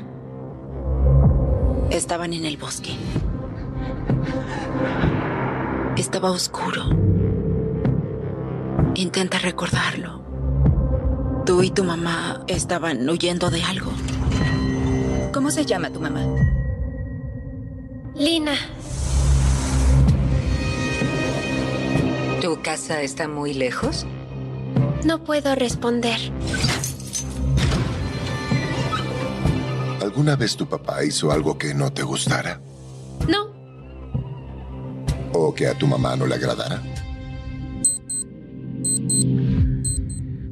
8 de la mañana con 42 minutos, hora del centro del país. Llegó la hora de las recomendaciones para este fin de semana, ya sea para que vaya al cine o en esta ocasión para que se quede en casita viendo esta interesante serie que he visto muchos comentarios. Mi querido Lalo Marín, mi querida niña, nos traes en esta ocasión.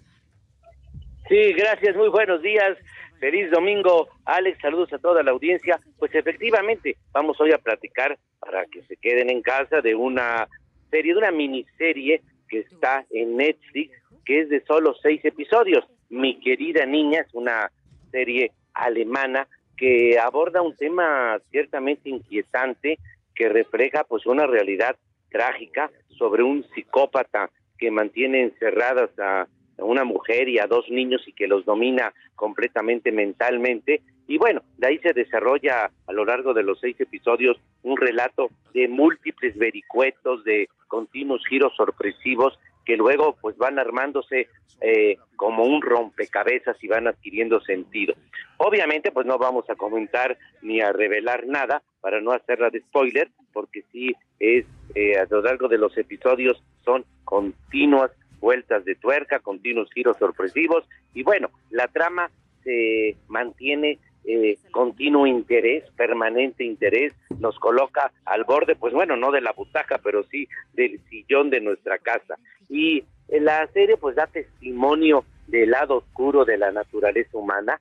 Es en verdad una miniserie eh, que vale mucho la pena, muy atrayente, reveladora, importante. Es una opción sin duda recomendable, pero Alex hay que precisarlo, a pesar del tema, pues no cae en excesos, no cae en una visión sensacionalista, amarillista, eh, más bien se enfoca en una la parte psicológica, pues lo que le da su valor y su atractivo.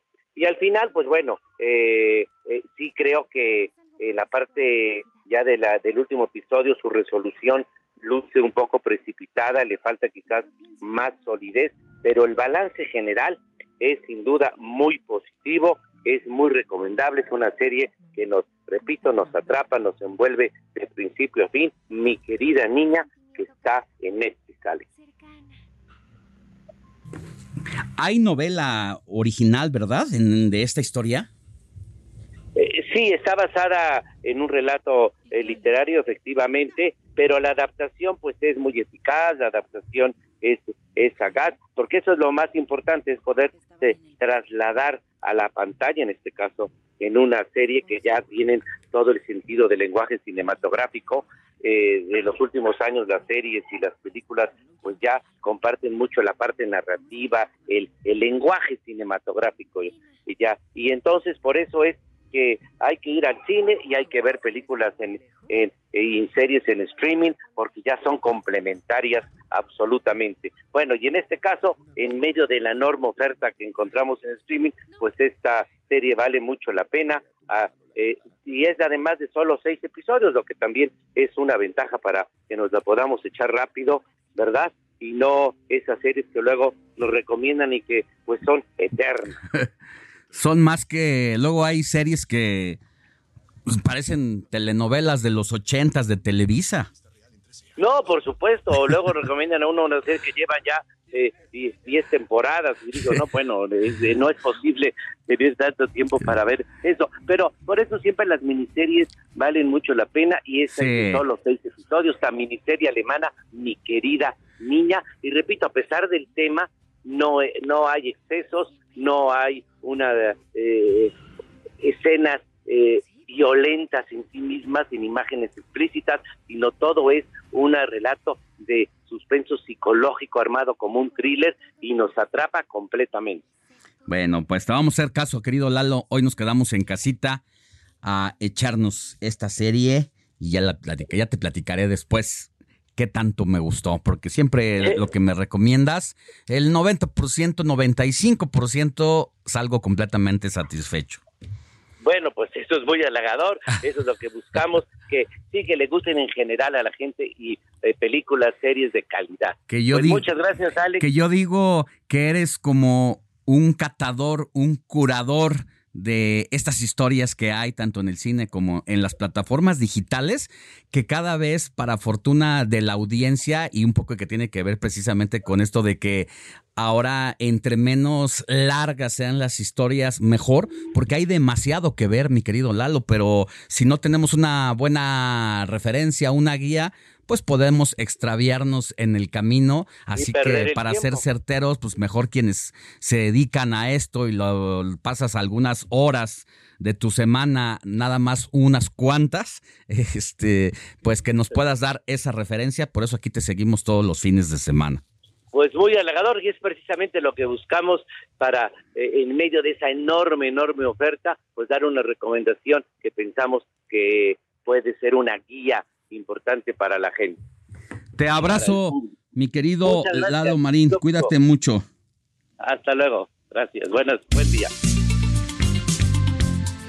Sigue a Alejandro Sánchez en Twitter. Arroba Alex Sánchez MX.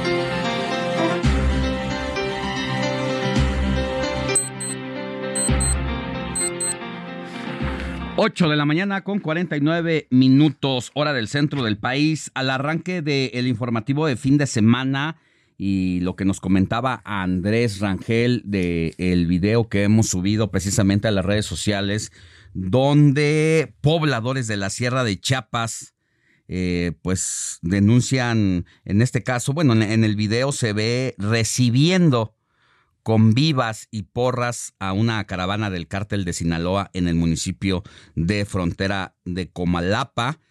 Y bueno, algunos de los asistentes, algunos denuncian que, que incluso fueron obligados a asistir ahí por el propio crimen organizado que mantiene bloqueos en diversos municipios de la región.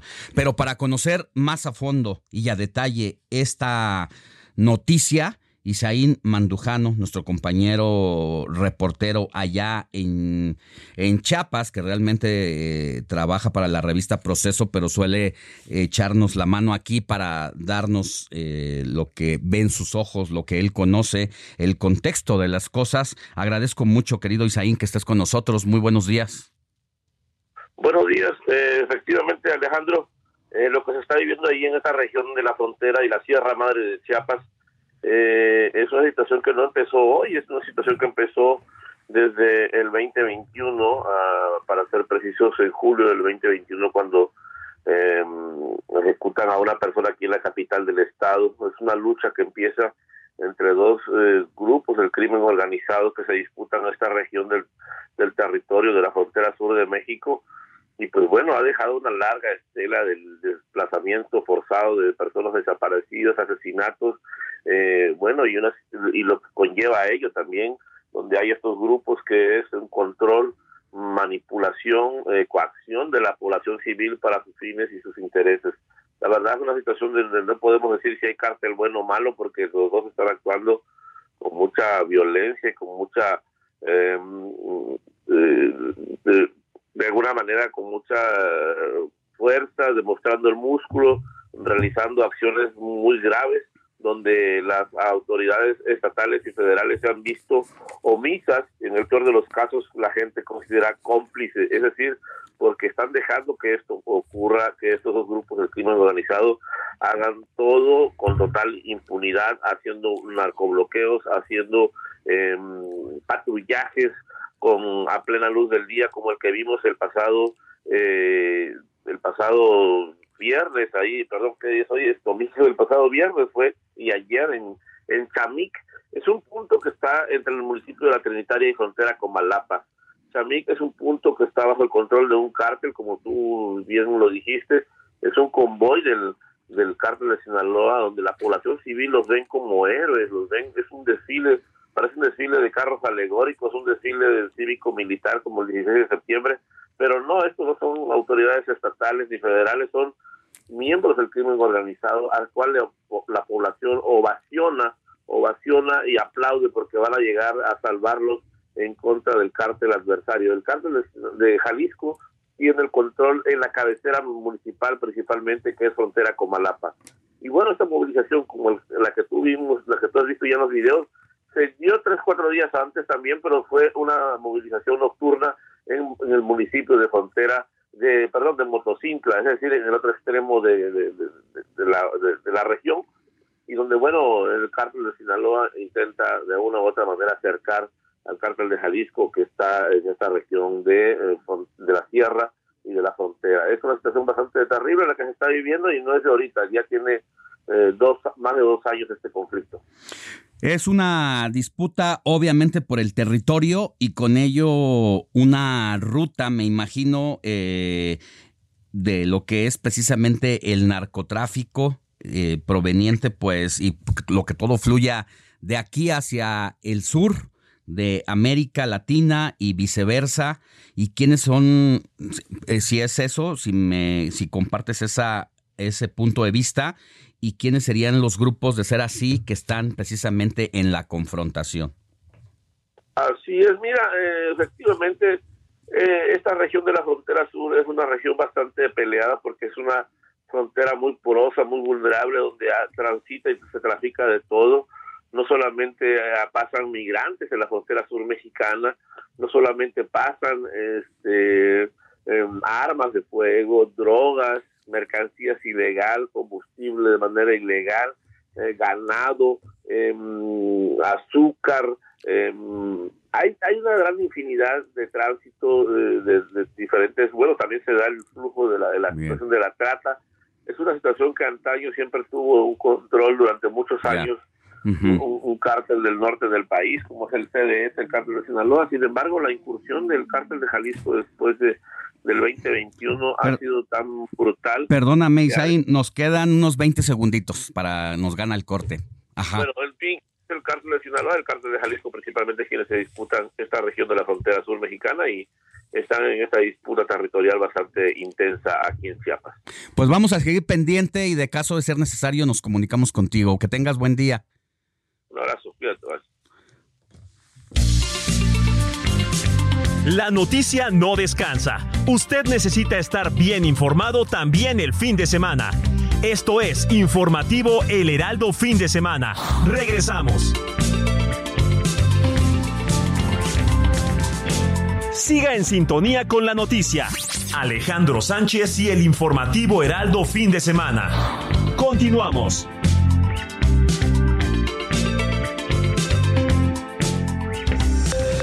Esto es Noticias a la Hora. Heraldo Radio le informa.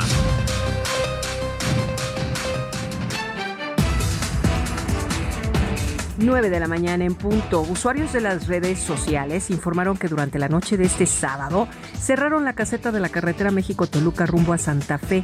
Esto con dirección precisamente a la ciudad de Toluca, por lo que estaban desviando por la carretera libre durante la madrugada. Y bueno, por supuesto comenzó a registrarse embotellamiento por esta carretera que ha llegado hasta la mañana de este domingo. Fueron detenidos cinco jóvenes por la golpiza y apuñalamiento a una estudiante del Centro de Bachillerato Tecnológico Industrial y de Servicios en Guaymas, Sonora. La víctima reportó lesiones de gravedad y ya fue atendido en un hospital. Familiares de Marisol Zárate López, de 20 años y estudiante de la Universidad Nacional Autónoma de México, desapareció el pasado lunes 18 de septiembre. Lo último que se supo de la joven estudiante de informática, según relataron sus compañeros, es que fue vista en la Facultad de Contaduría el mismo día de su desaparición. Se sabe que las cámaras de videovigilancia lograron captar su ingreso a la estación Universidad de la línea 3 del metro. Después, no se supo nada. Un ataque a balazos ocurrido la madrugada de este domingo dejó como saldo dos muertos al sur de la ciudad de Monterrey, en Nuevo León. Los hechos ocurrieron en las calles Raúl Chapa Zárate y Santa Isabel, en la colonia Cerro de la Campana. En el orbe, la tormenta tropical Ofelia, que este sábado tocó tierra en Esmeralda Isle esto es en Carolina del Norte, perdió intensidad, por lo que hoy domingo el ciclón posttropical dejará lluvias, inundaciones y marejadas que podrían afectar la costa del Atlántico medio de los Estados Unidos. Se da a conocer que ataques aéreos rusos mataron hoy a dos personas e hirieron a tres en la provincia de Gerson.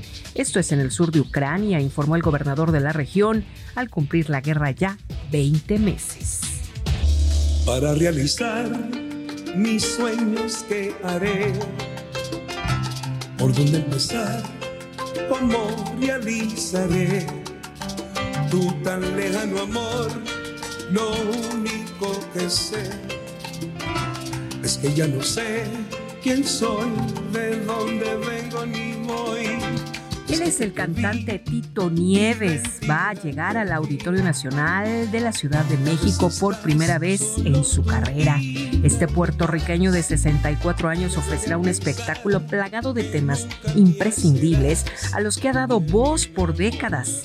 Y lo hará precisamente en el Coloso de Reforma el próximo 16 de noviembre. Las entradas se encuentran ya en los sistemas de boletaje.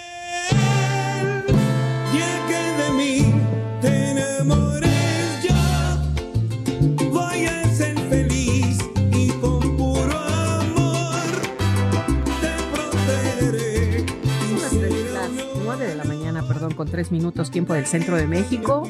Estamos ya entrando a la tercera hora del informativo fin de semana, así es que los invitamos a que sigan conectados aquí con nosotros, con Alex Sánchez y su gran equipo de trabajo. Les saluda Mónica Reyes.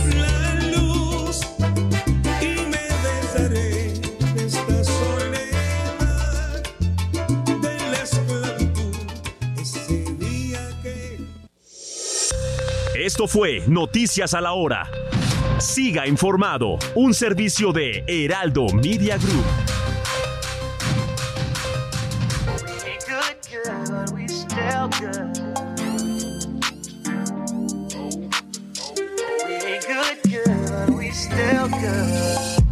I hate make it to forever.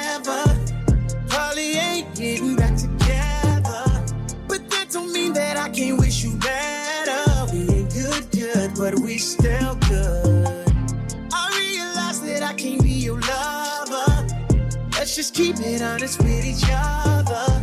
I'll be happy for you when you find another. We ain't good, good, but we still good.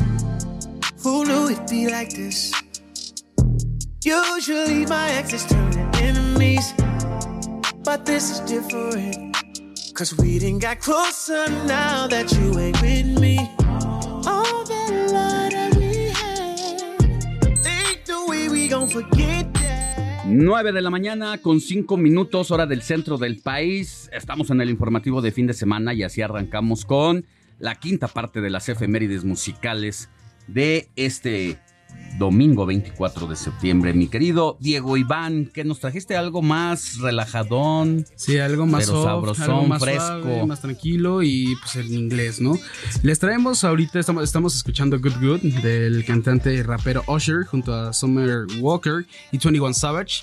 Y se las traigo aquí a la mesa porque acaban de anunciar hace menos de una hora. Noticia de última hora, Noticia de fresca. última hora.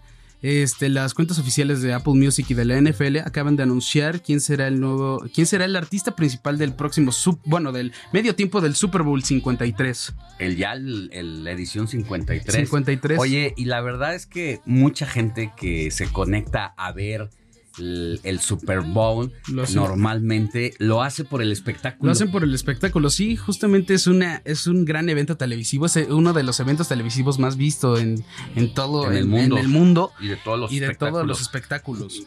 ¿Será Inclusive- algo muy parecido al Mundial? Exacto, justo es lo que iba a decir. El, el mundial tiene un, un, este, evento de apertura con cantantes y así, pero no es tan significativo como el super, como el medio tiempo del Super Bowl, ¿no? Porque pues han estado artistas como Michael Jackson, ahorita hace menos de dos años estuvo Eminem con 50 Eminem, con todos los Sí, Snoop. Dogg, todos ellos, todas las leyendas del rap. También ha estado Katy Perry, Lady Shakira, Gaga, Shakira, con Rihanna. Bad Bunny. Sí, han estado Rihanna. Rihanna, han estado bastantes. Y este año le va a tocar a Usher, que es el cantante que estamos escuchando, que actualmente tiene 30, más de 30 millones de oyentes mensuales. No es tan conocido, pero ha estado eh, a inicios de los 2000, empezó a despuntar con su carrera en el rap, ha estado colaborando, o sea, es, es, un, es un referente, pero no es tan conocido como otros raperos a nivel mundial.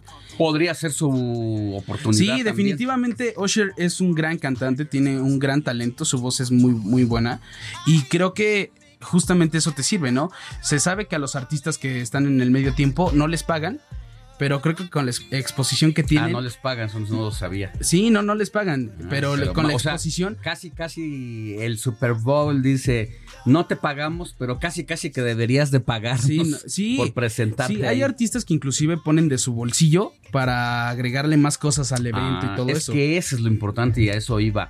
Más allá de la presentación pura y de las canciones, lo importante y lo que puede impactar son las producciones. Sí, justo. Y, y, eh, fue el caso de The Weeknd, quien Ajá. casi, casi creo que metió más de 30 millones aparte de su bolsillo para su, su medio tiempo, que lo hizo solo en el 2019, 2020 creo, lo estoy fallando. Si me equivoco, pues ahí corríjanme, ¿no? Y, pero sí, eso es lo interesante. A ver qué, tra qué tal este Usher, este rapero. Y a ver a quiénes trae, si trae a alguien. yo creo que podría invitar a David Guetta con el que tiene una canción. También podría invitar a 21 Savage. Tam- ah, tiene varias personas Sí que hay. podría invitar. Sí, sí tiene sí varias. para darle para arriba. Sí, sí, sí. Yo creo que va a ser. Creo que fue atinado, pero esperábamos otras personas, ¿no? Otros artistas. Más, más ya consolidados. Estaba, se estaba rumorando Bad Bunny, Taylor Mira. Swift. O sea, varios. Drake también estaba rumorado que podría ser el del medio tiempo, pero pues al parecer no. Nuestras predicciones fueron un poco erróneas. Y será Usher, este cantante. Lo estamos escuchando con Good Good. Eso es lo que traigo para ti, Alex. Bueno, pues muy bien, muy oportuno, de última hora, última hora. así que nos cambiaste la efeméride que estaba programada, pero se agradece porque hay que estar Actualizado. en la jugada. Sí, Y por aquí supuesto. Estamos en la jugada. Perfecto. Gracias, Diego Gracias Iván. Todavía nos queda una, ¿no? Sí, nos queda una para el próximo bloque y se viene y se viene zona random. No quiero. Oye, adelántanos. ¿Qué, qué se viene? Pues vamos, ¿qué quieren? ¿En español o en inglés? Español. Español, pues podría ser algo de, no sé, ¿qué les parece? Algo de... este, De Pandora. de Pandora. No, De no, Yuri, oye. de Flans, de ¿no? Yuri, algo, Bueno. algo de ese estilo. A ver qué les traigo Sí, en órale. español. A ver qué les traigo. No les prometo nada, pero ahí está la... la- Muy bien, abierto. Abierta, las peticiones. Sale. Gracias. That I can be your lover. Sigue a Alejandro Sánchez en Twitter, arroba Alex Sánchez MX.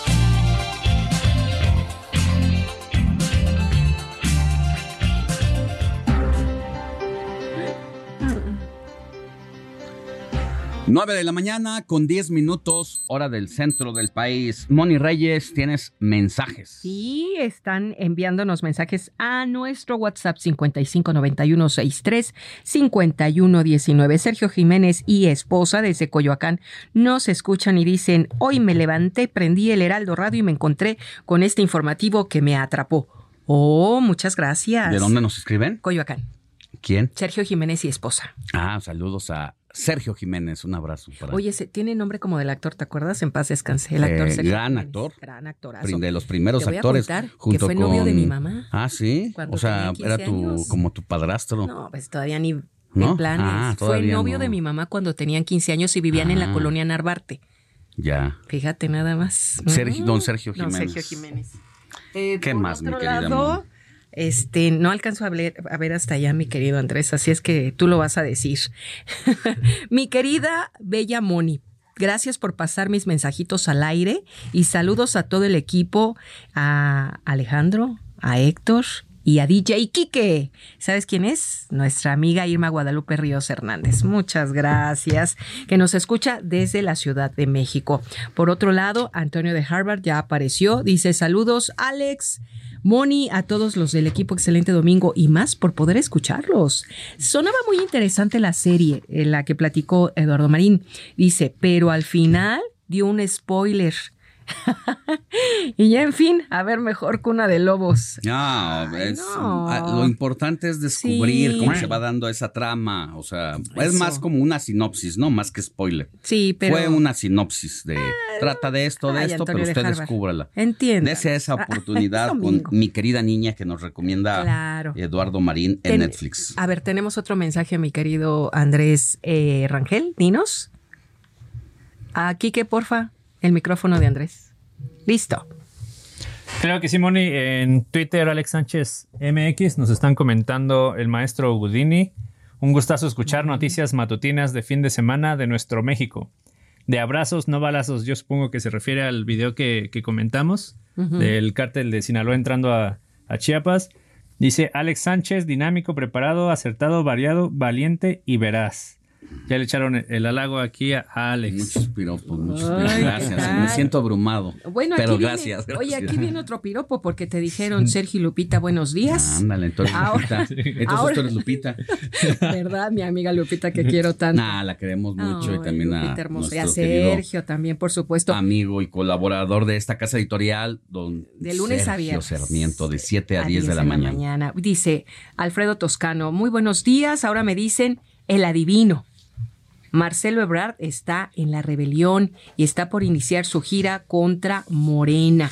Esto es lo que dice nuestro amigo Alfredo. Que tengan un excelente día. Saludos. Por otro lado, también nos escriben.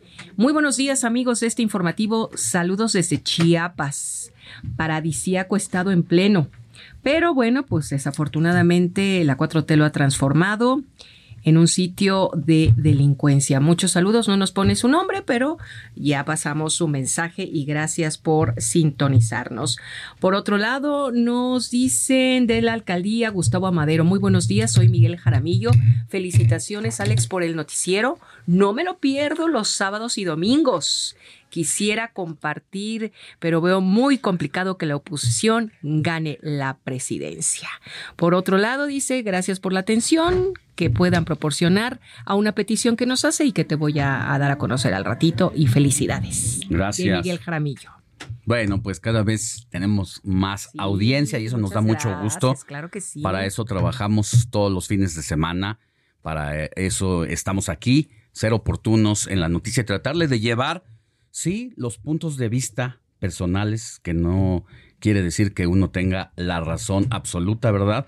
Pero por eso también le damos la información íntegra, cómo se genera la noticia, y aquí puede encontrar una muy buena opción. Así es. Así que seguimos con más información. Comparte tus comentarios y denuncias en el WhatsApp del informativo fin de semana. Escríbenos o envíanos un mensaje de voz al 55 91 63 51 19.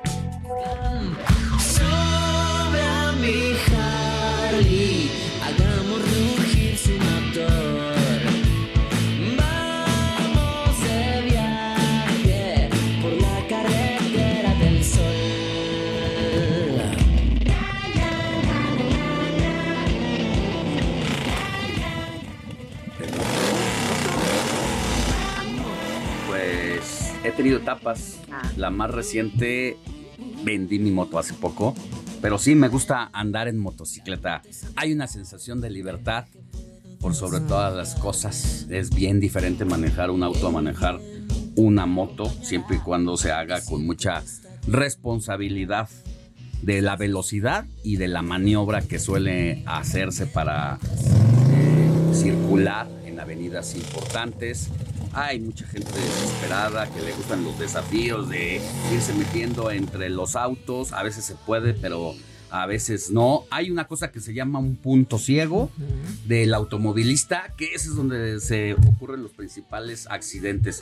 Tú espejeas y estás haciendo lo propio, espejear pero hay veces que quien viene eh, metiéndose entre los carriles, No lo tú no lo alcanzas a ver y el problema de no es del automovilista, sino acaba siendo muchas veces de eh, quien pues hace las maniobras de manera irregular. Todo esto ¿por qué? Porque el día de hoy entra en vigor el nuevo reglamento de tránsito de la Ciudad de México Y entre una de las modificaciones que hay tiene que ver precisamente con los conductores de, motocic de motocicletas en la capital del país, que nos se está volviendo una ciudad cada vez más motorizada por el tipo de vehículos que son estas eh, motocicletas y que funcionan en gran medida como una alternativa para la ya saturada capital del país. Son, es una buena opción andar en motocicleta porque llegas más rápido, gastas menos Gasolina. recursos, menos gasolina, contaminas menos y lo que sí está complicado es eh, pues precisamente que muchas personas, además ya del desafío y del riesgo que representa andar en motocicleta, pues este tipo de irregularidades con las que se suele manejar o se suele andar, mi querida Moni. ¿Tú tienes datos sobre esta nueva disposición legal? Y a mí lo que me llama la atención es una cosa, antes de pasarte la Sí. palabra, y de, que hasta este momento la Ciudad de México no tiene un padrón del 100% de cuántas motocicletas son las que realmente circulan por la capital del país. No se tiene un registro todavía y bueno, cada vez es más fácil buscar una y encontrar una motocicleta con distintas opciones. Vas al súper donde compras las salchichas, el queso y puedes encontrar una motocicleta. Vas a una tienda de estas donde venden muebles, donde venden O de empeño. estéreos, hay motocicletas. Cada día Hay es más, más, fácil y ahora con estas aplicaciones digitales de entrega de, De víveres, de comida a domicilio, pues ha aumentado más. Ahora sí, mi querida Moni, te doy paso porque tú traes datos importantes Sí, sobre el nuevo reglamento. Fíjate que también la vida diaria de la Ciudad de México lo amerita, ¿verdad? Por eso tanta gente está intentando comprar su moto, su motoneta. ¿Qué disposiciones deben cumplir los motociclistas en la Ciudad de México? Bueno, llevar a bordo solo la cantidad de personas que señala la tarjeta de circulación. Eso es muy, muy, muy serio. Que no puede ser más de dos, ¿eh?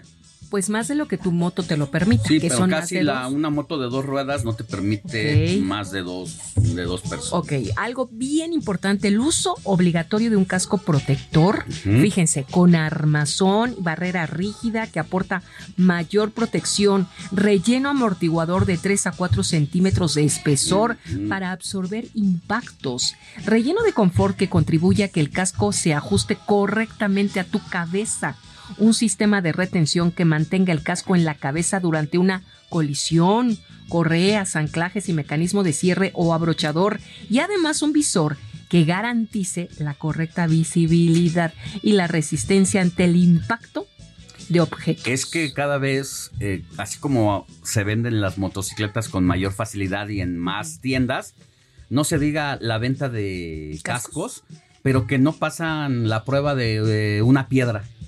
Le sueltas una piedra, un Y medio tabique y se rompe. Imagínate un impacto, una caída, ya no digamos un accidente trágico. Una caída porque quisiste rebasar y alguien abrió la puerta y te pegó a 10 kilómetros por hora. Parece una velocidad eh, pequeña, pero cuando el impacto es volar por los aires con tu cuerpo, es ahí donde viene la circunstancia. Pero ¿a quién tenemos O aquí? o, se, o se zafan. Yo voy a contar algo a nivel personal rapidísimo. Mi, mi esposo falleció en un accidente de moto. Uf, Y el casco voló. voló. Pero bueno, ahí se los dejo.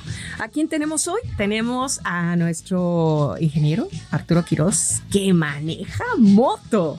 Hola, Y hola. que- hola, ¿cómo estás? Buenos días. Buenos días. ¿Desde hace cuánto tiempo, mi querido Este, ya voy para un año de manejar moto. pero- Es poquito. Pero todos los días. Todos los días desde que la tengo. Desde que llegas aquí. ¿A qué hora llegas aquí?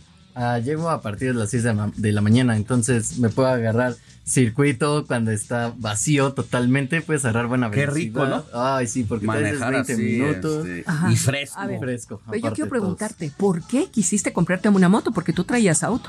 Sí, pero la moto fue porque en realidad tenía muchas ganas ya de aprender. O sea, la verdad es que ya tenía muchas ganas. Le tenía muchas ganas a las chopper. Me encantan las chopper. Las Chopper, para quienes no están famili- familiarizados con las motocicletas, son este tipo de motos cómodas que son bajitas porque te montas en ellas, tienes prácticamente el manejo cómodo de la motocicleta, que también a mí son las que me gusta usar. No me gustan las motos de pista, que son estas como de carrera, donde Vas encorvado. vas encorvado, donde el peso de tu cuerpo recae en las muñecas y a mí se me hacen de mayor alto riesgo, porque no siento que tengo el control de la máquina.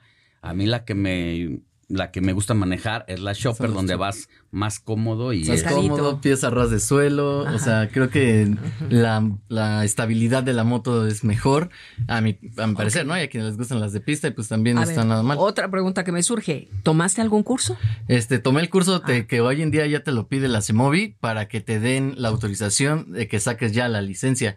Si no haces ningún curso, e- incluso si no pasas el curso, CEMOVI no te entrega tu licencia y no la puedes sacar. Entonces ya es a Mm, muy fuerza, o sea que lo tienes que hacer. Ok.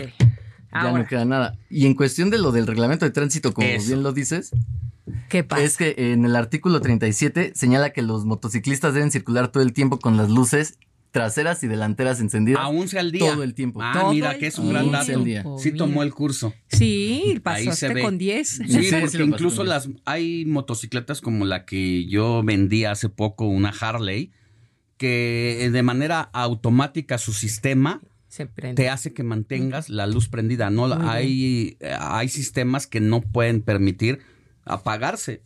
Y tiene Qué que ver por esta, este Sí, reglamento. es para que el- en el artículo 37 menciona eso, que hay que estar manejando con las luces encendidas todo el tiempo y también ya traer bandas luminosas o algo Mm. antirreflejante para Como el que chalequito, los, los chalequitos, las chamarras con protectores para que ya los automovilistas te vean, como dicen, ¿no? Que van- vamos entre carriles. A ver si se puede. De hecho, o sea, en el reglamento dice que mientras haya alto total, puede el motociclista ma- eh, manejar entre carril.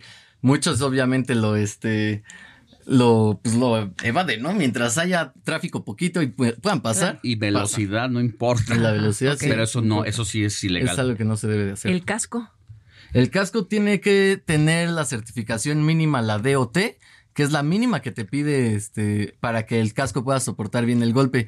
Yo personalmente compré uno que trae la DOT y trae aparte una que se llama ECE, que es la europea. O ¿Qué sea, esa ya está.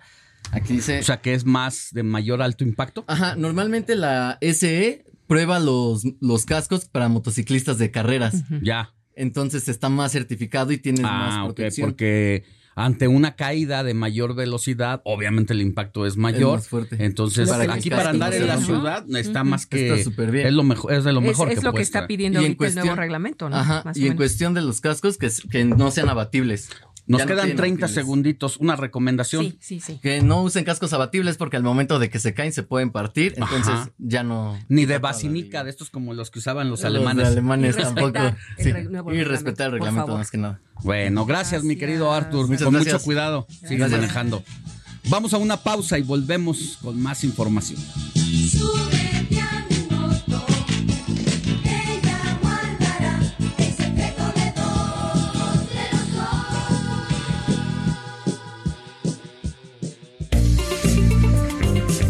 La noticia no descansa. Usted necesita estar bien informado también el fin de semana. Esto es Informativo El Heraldo Fin de Semana. Regresamos.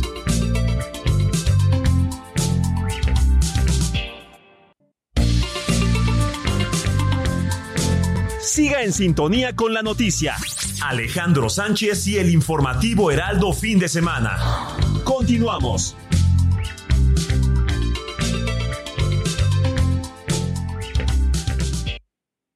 Con el fin de impulsar la formación técnica y profesional, la investigación científica, el arte y la cultura, la Universidad Autónoma de Nuevo León se constituyó en los años 1930 como el proyecto más importante del siglo XX en la región. Recibió el apoyo de personajes como Alfonso Reyes, Pedro de Alba, Héctor González y Francisco A. Cárdenas y se sumaron las emblemáticas facultades de Filosofía, Ciencias y Artes, Medicina, Derecho y Ciencias Sociales, Ingeniería y Química y Farmacia, así como la Escuela Normal para Maestros, la Escuela de La Escuela Industrial y Preparatoria Técnica Álvaro Obregón, la Escuela de Enfermería, la Escuela de Obstetricia y la Escuela Industrial Femenil Pablo Olivas. Zona Random con Diego Iván González.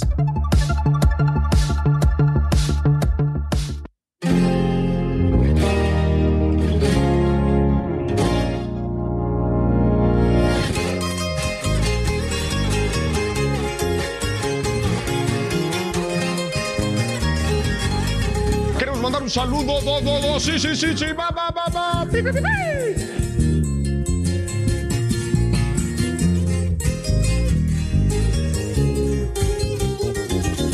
Y un pequeño Lady Gaga,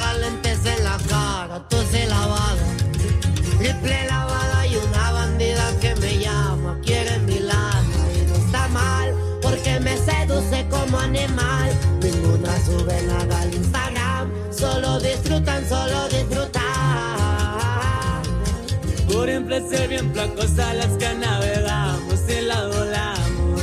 Y islas privadas en ya te tronamos las vacas. Y sin Yolanda me voy a empezar. Polvito rosa, plumita de guac. Esa cintura vale 30k. No puedes pagar, no te va a alcanzar. Viviendo en el San Andrés, pero de a de veras. 9 de la mañana con 32 minutos, hora del centro del país. Y entramos en la zona random de Diego Iván González. ¿Qué está sonando, mi querido Diego? Está escucha, estábamos escuchando Lady Gaga de Peso Pluma de su último álbum Genesis. Ajá, Y ¿así se llama? ¿Lady Sí, Gaga la rola? Lady Gaga, Dedicada, obviamente. a- Sí, sí, sí. Y es su álbum debut, es su primer álbum de estudio, Genesis, salió hace como tres meses, cuatro. Entonces estamos escuchando Lady Gaga, que es una de las canciones más famosas del álbum. ¿Qué significa para quienes nos escuchan eh, que por primera vez es un disco debut? Bueno, un álbum De debut es, eh, eh, un álbum debut es el primer, este, la primera producción de un artista que co- recopila sus mejores hits y sus canciones sencillos en un tomo y que es el primero que sale de, este, de, de- de su carrera, pues. Entonces, eso es un álbum debut. Y pues estamos escuchándolo. Primero que nada, buenos días, Alex, Moni, Andrés, a todos los que. Y por supuesto a todo el auditorio que nos viene escuchando. Y el día de hoy, eh, y a, por supuesto a todos los que nos están viendo por la transmisión de vía streaming. Y pues el día de hoy traigo a la mesa un tema que se ha venido hablando durante las últimas semanas. Y no solo en México, sino a nivel mundial. Pues el jalisciense Peso Pluma estuvo en el ojo del huracán y esto lo llevó a cancelar varios de sus shows y más adelante les diré el por qué. Pero primero que nada, demos un contexto de quién es este chico y de quién es la doble P, ¿no? Es de origen jalisciense, tiene 21, 22 años, es el artista más escuchado del país, con más de 50 millones de oyentes mensuales, y además de ser de los pocos mexicanos en estar cantando en festivales internacionales como el Coachella. Pero bueno, ya entremos en materia. Ya, ya estamos, ya sabemos quién es, ya, ya tenemos un poco de entendimiento, y ahora sí. Hassan estuvo en medio de, que así se llama, ese es el nombre oficial, ese es su nombre real de Real. Peso Pluma, Hassan. Este tiene descendencia ahí como turca y medio interesante. Y pues estuvo en medio de una controversia bastante densa, bastante, bastante densa, ya que el cantante de Corridos Tumbados fue amenazado por el cártel Jalisco Nueva Generación eh, y con algunas narcomantas donde En Tijuana. en Tijuana, sí, exacto. Donde señalaban que si se presentaba en Tijuana ya no la contaba. Así tal cual venía en la narcomanta. Y pues por tal motivo, Peso Pluma tenía una presentación el 14 de octubre en el estado y tuvo que.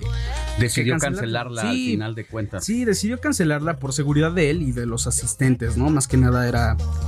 Híjole, qué, qué- qué situación tan complicada que lleguemos a, esta, a este tema en el país, porque basta un simple mensaje de alguien que no sabe si realmente es el cártel Jalisco Nueva Generación, Sí, exacto. pero que no estamos para exponer a nadie. Sí, no, no es. o sea, no hay que señalar. Híjole, que, que- pero, pero imagínate lo complicado que se vuelve para todo mundo.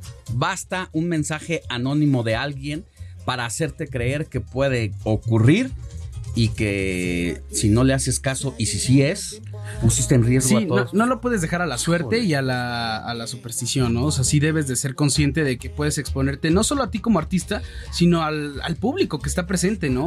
O sea, ya ha pasado, de hecho le pasó a un cantante de otro grupo, que es, creo que es el de, no, no recuerdo el nombre, eh, más al rato les daré el, el dato. Sí, aquí, que justo había presencia de gente con armas de fuego y decidieron retirar al, al cantante.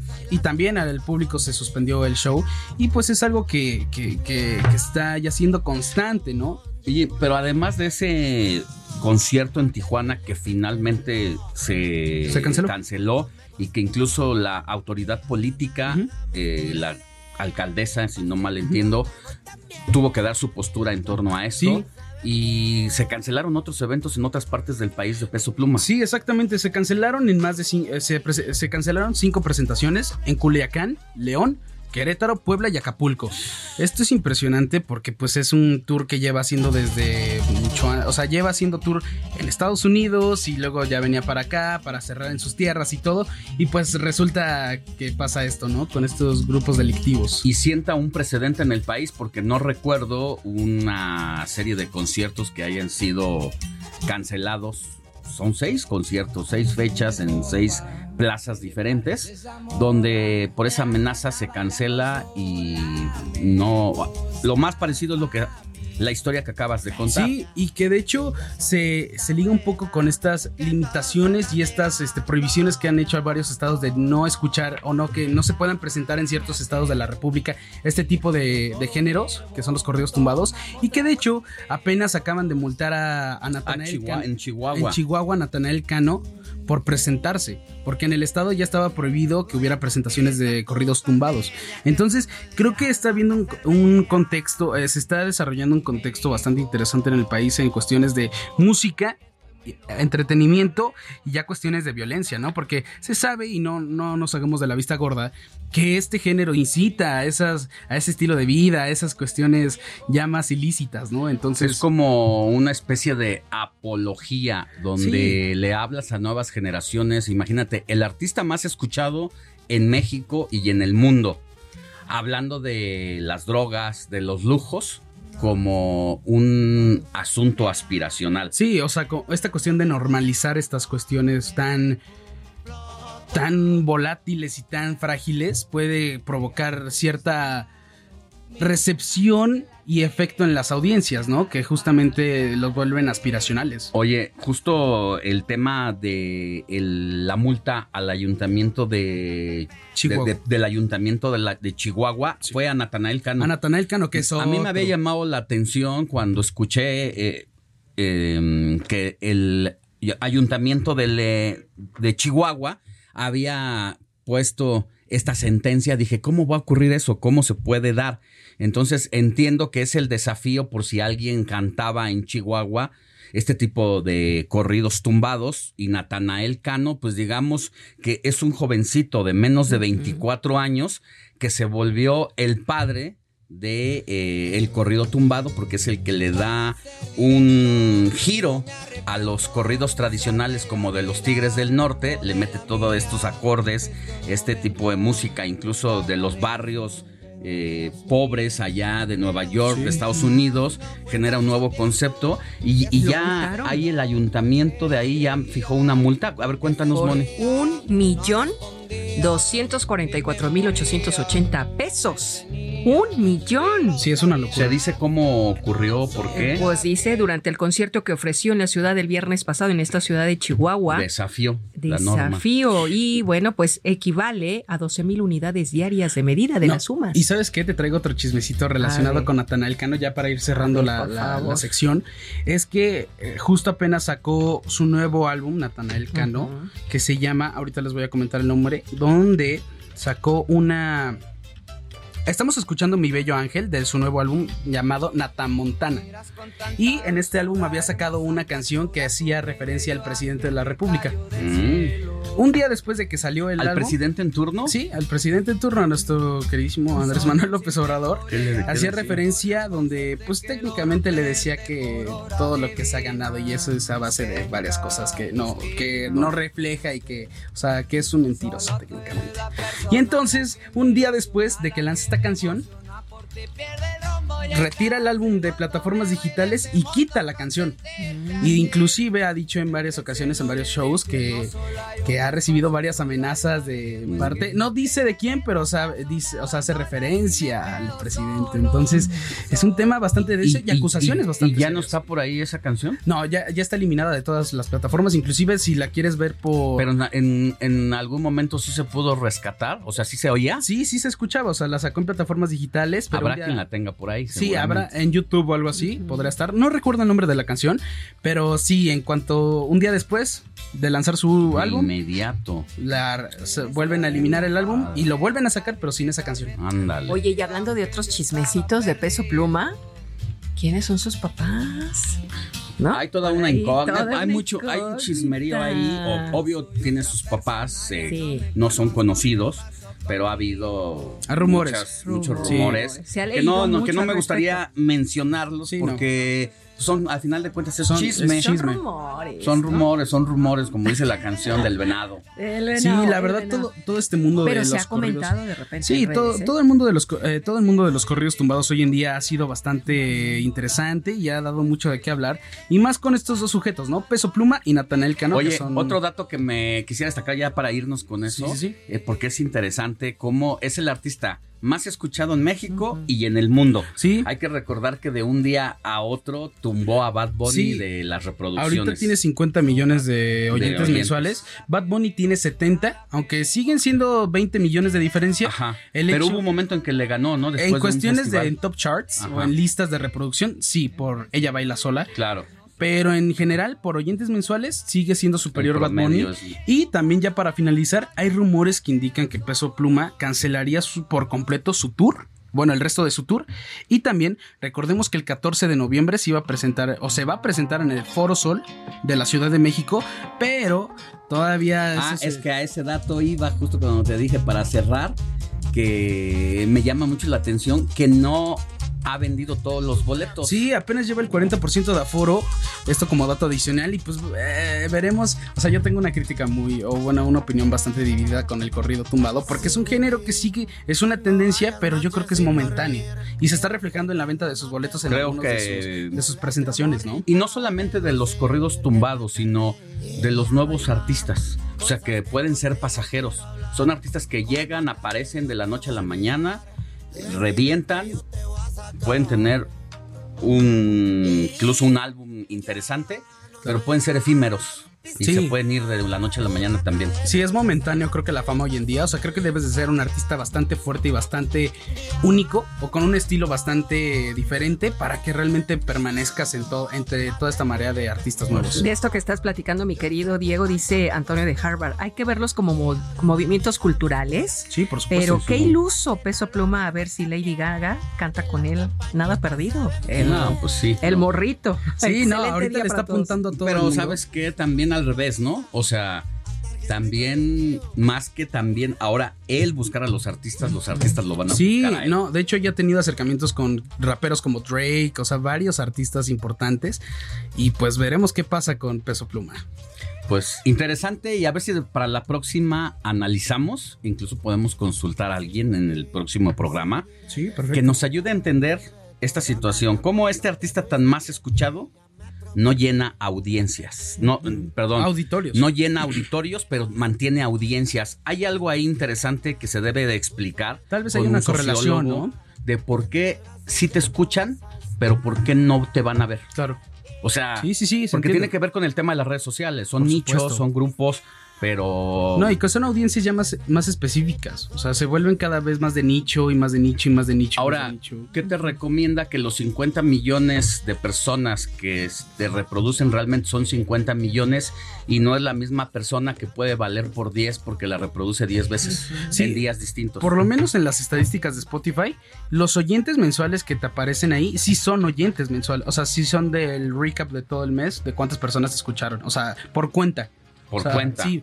Y ya la, y ya la cuestión de, de streams. O sea, si de según. Spotify, si tú reproduces una misma canción durante un mes, ¿no te cuenta las veces que visitas? No, se cataloga más bien por el hecho de streams de reproducción de la canción. O sea, justo ahí en Spotify tienen la muestra de la canción y al lado tienen el número de streamings o de reproducciones que tiene la canción en ese mes. Bueno, entonces si te parece, la próxima semana le Firmado, entramos a ese firmado, tema. me parece Buscamos perfecto. a un sociólogo, alguien que nos ayude Sí, a traigo, entender traigo eso. más datos y acá hacemos un Claro. peloteo interesante. Oye, dice Antonio de Harvard que Maluma fue el que inició. Maluma, pues yo podría decir, eh, de los corridos tumbados, yo creo que es Natanael Cano, pues inclusive fue el primero que colaboró con Bad Bunny. Entonces ahí está el dato. Gracias, Diego. Gracias. Morrita al deducir que te perdí y ya no hay más cosas que contigo quiero hablar. Con otra piel yo te volví. Comparte tus comentarios y denuncias en el WhatsApp del informativo fin de semana. Escríbenos o envíanos un mensaje de voz al 55 91 63 51 19.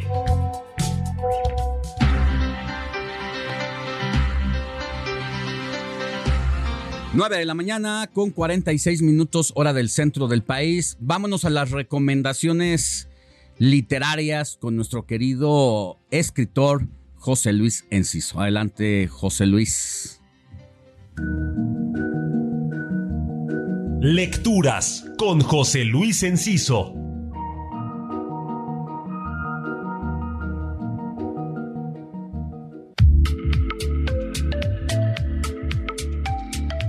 La revista El Cuento circuló en México durante tres décadas y fue un medio fundamental para conocer relatos clásicos y también relatos contemporáneos de México y del resto del mundo. A iniciativa de Edmundo Valadez, en sus páginas se reunían textos de escritores consagrados y también de quienes en el siglo XX empezaban a darle forma a sus empeños como narradores. Tenía la peculiaridad de mantener un concurso literario permanente en el que los lectores podían participar y funcionaba también como un taller, ya que los editores orientaban a los aficionados que enviaban relatos para mejorar su escritura. Hoy, los 150 números de la revista El Cuento pueden consultarse de manera gratuita en una especie de repositorio que García y Valadez Editores ponen a nuestro alcance desde la web elcuentorevistadeimaginación.org y de esta forma nos permiten acceder a este baluarte de la narrativa que trasciende épocas y vaivenes editoriales al reunir una riquísima muestra de uno de los géneros más vivos de la literatura. Mi exap, arroba JL.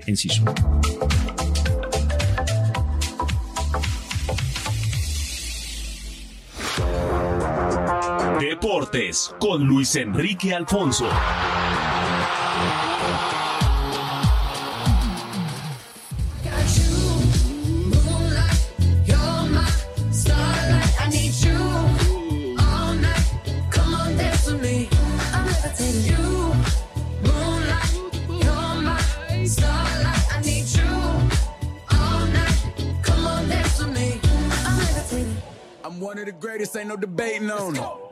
Mi querido Luis Enrique Alfonso, muy buenos días, ¿cómo estás?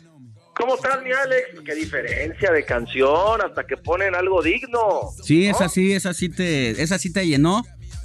Eh, eh, El alma. Uh, la, la, chulada. El de la- alma. de la canción, sí, claro, claro. por- o sea, Dualipa cualquiera. Dualipa cualquier canción, la que gusten, a la hora que sea, no hay problema. Así Eso. que, Bueno, qué DJ bueno Quique, que por fin. qué bueno que DJ Kike recuperó tu corazón. un poquito de, de- digamos que recuperó el gran terreno perdido que tenía. Ahora me, me puso al este, ¿cómo se llama? Al de las colinas, ¿cómo se llama? El que se pone así, mamey. El sonido, pero está bien, no pasa Ah, nada. el sin miedo al éxito. Sin miedo al éxito, sí, sí, sí. exacto. me, me- me pegó una albureada, es sin miedo pero al éxito, papi. es sin miedo al éxito, es correcto, es correcto. Entonces, podemos irnos todo el bloque más un noticiero completo con música de Dua Lipa. Oye, Alex, pues este, desvelado por ver a Chiquito Bebé, ¿Cómo le fue? que nos aguanta nada más 15 vueltas. No sé si lo viste. No pude, no pude verlo. Andabas entre sábanas. Sí, no, ya a esa hora yo ya estoy ¿Ya fue? estoy disfrutando de el sueño. Estás con Morfeo. Bueno, a ver, es un desastre. Me parece que es la peor carrera de Checo en su historia en la Fórmula 1. Por eso oh, quiero dar este realce, porque aparte, Ajá. ayer Red Bull se coronó eh, campeón de constructores, pero por los puntos que obtuvo Verstappen. Checo salió con neumáticos fríos, eh, lo hace sándwich con Hamilton, lo manda a la hierba, con Sainz también lo rebasa, lo rebasa Alonso, tiene que entrar eh, aprovechando el safety car por todo este desgarriate que se formó con él, también la parte trasera de la parrilla boxes, sale distraído, le ponen cinco segundos por infringir el reglamento con el safety porque rebasó carritos cuando no debía, eh, después está desesperado, dos vueltas más, y quiere rebasar a Magnussen, que también es, muy duro para que lo sobrepasen, le pega, eh, le pega por atrás, le rompe el mofle, trompea, adiós su cochecito, regresa. Y para que pueda no tener ese castigo en la siguiente Gran Premio que es en Qatar, lo sacan a dar una vuelta en, el, en la vuelta 26, cuando había abandonado en la 15. Yo tenía años de no ver esto, ni en archivo ni nada, este Alex. Ya la Fórmula 1 dijo que van a llenar ese vacío porque, imagínate, Checo retiró dos veces su monoplaza y este y, y- sí llamó la atención, pero es un título de constructores con sabor amargo porque Checo, sobre todo lo de Japón, querían coronarse eh, en lo que es quizá la última relación ya eh, de los últimos años con Honda, porque van a irse con Ford, a motorizar. Entonces, este Checo estaba muy agüitado. ¿Quieres escuchar a, a, a Chequito a ver qué dijo después de, de la carrera? Estaba bastante agüitado. A ver, escuchemos. Del clutch empecé a patinar. Eh, creo que los neumáticos se enfriaron bastante antes de la. Calculamos mal la temperatura y no tuve nada de, de tracción. Y llegando a la primera curva me hizo sándwich eh, Sainz y, y Hamilton y no, me quedé en medio. Eh, luego intentando, bueno, recuperar un poco, viene el incidente con, con Magnussen, eh, ¿qué, pasó? Sí, tenía el, el auto dañado y era muy difícil seguir en la curva rápida, sabía que lo tenía que intentar en la lenta y cuando me metí eh, ya no tuve más espacio más que, más que tocar a, a Magnussen y fue totalmente mi culpa. Saliste a cumplir la penalidad, supuestamente. Sí, sí.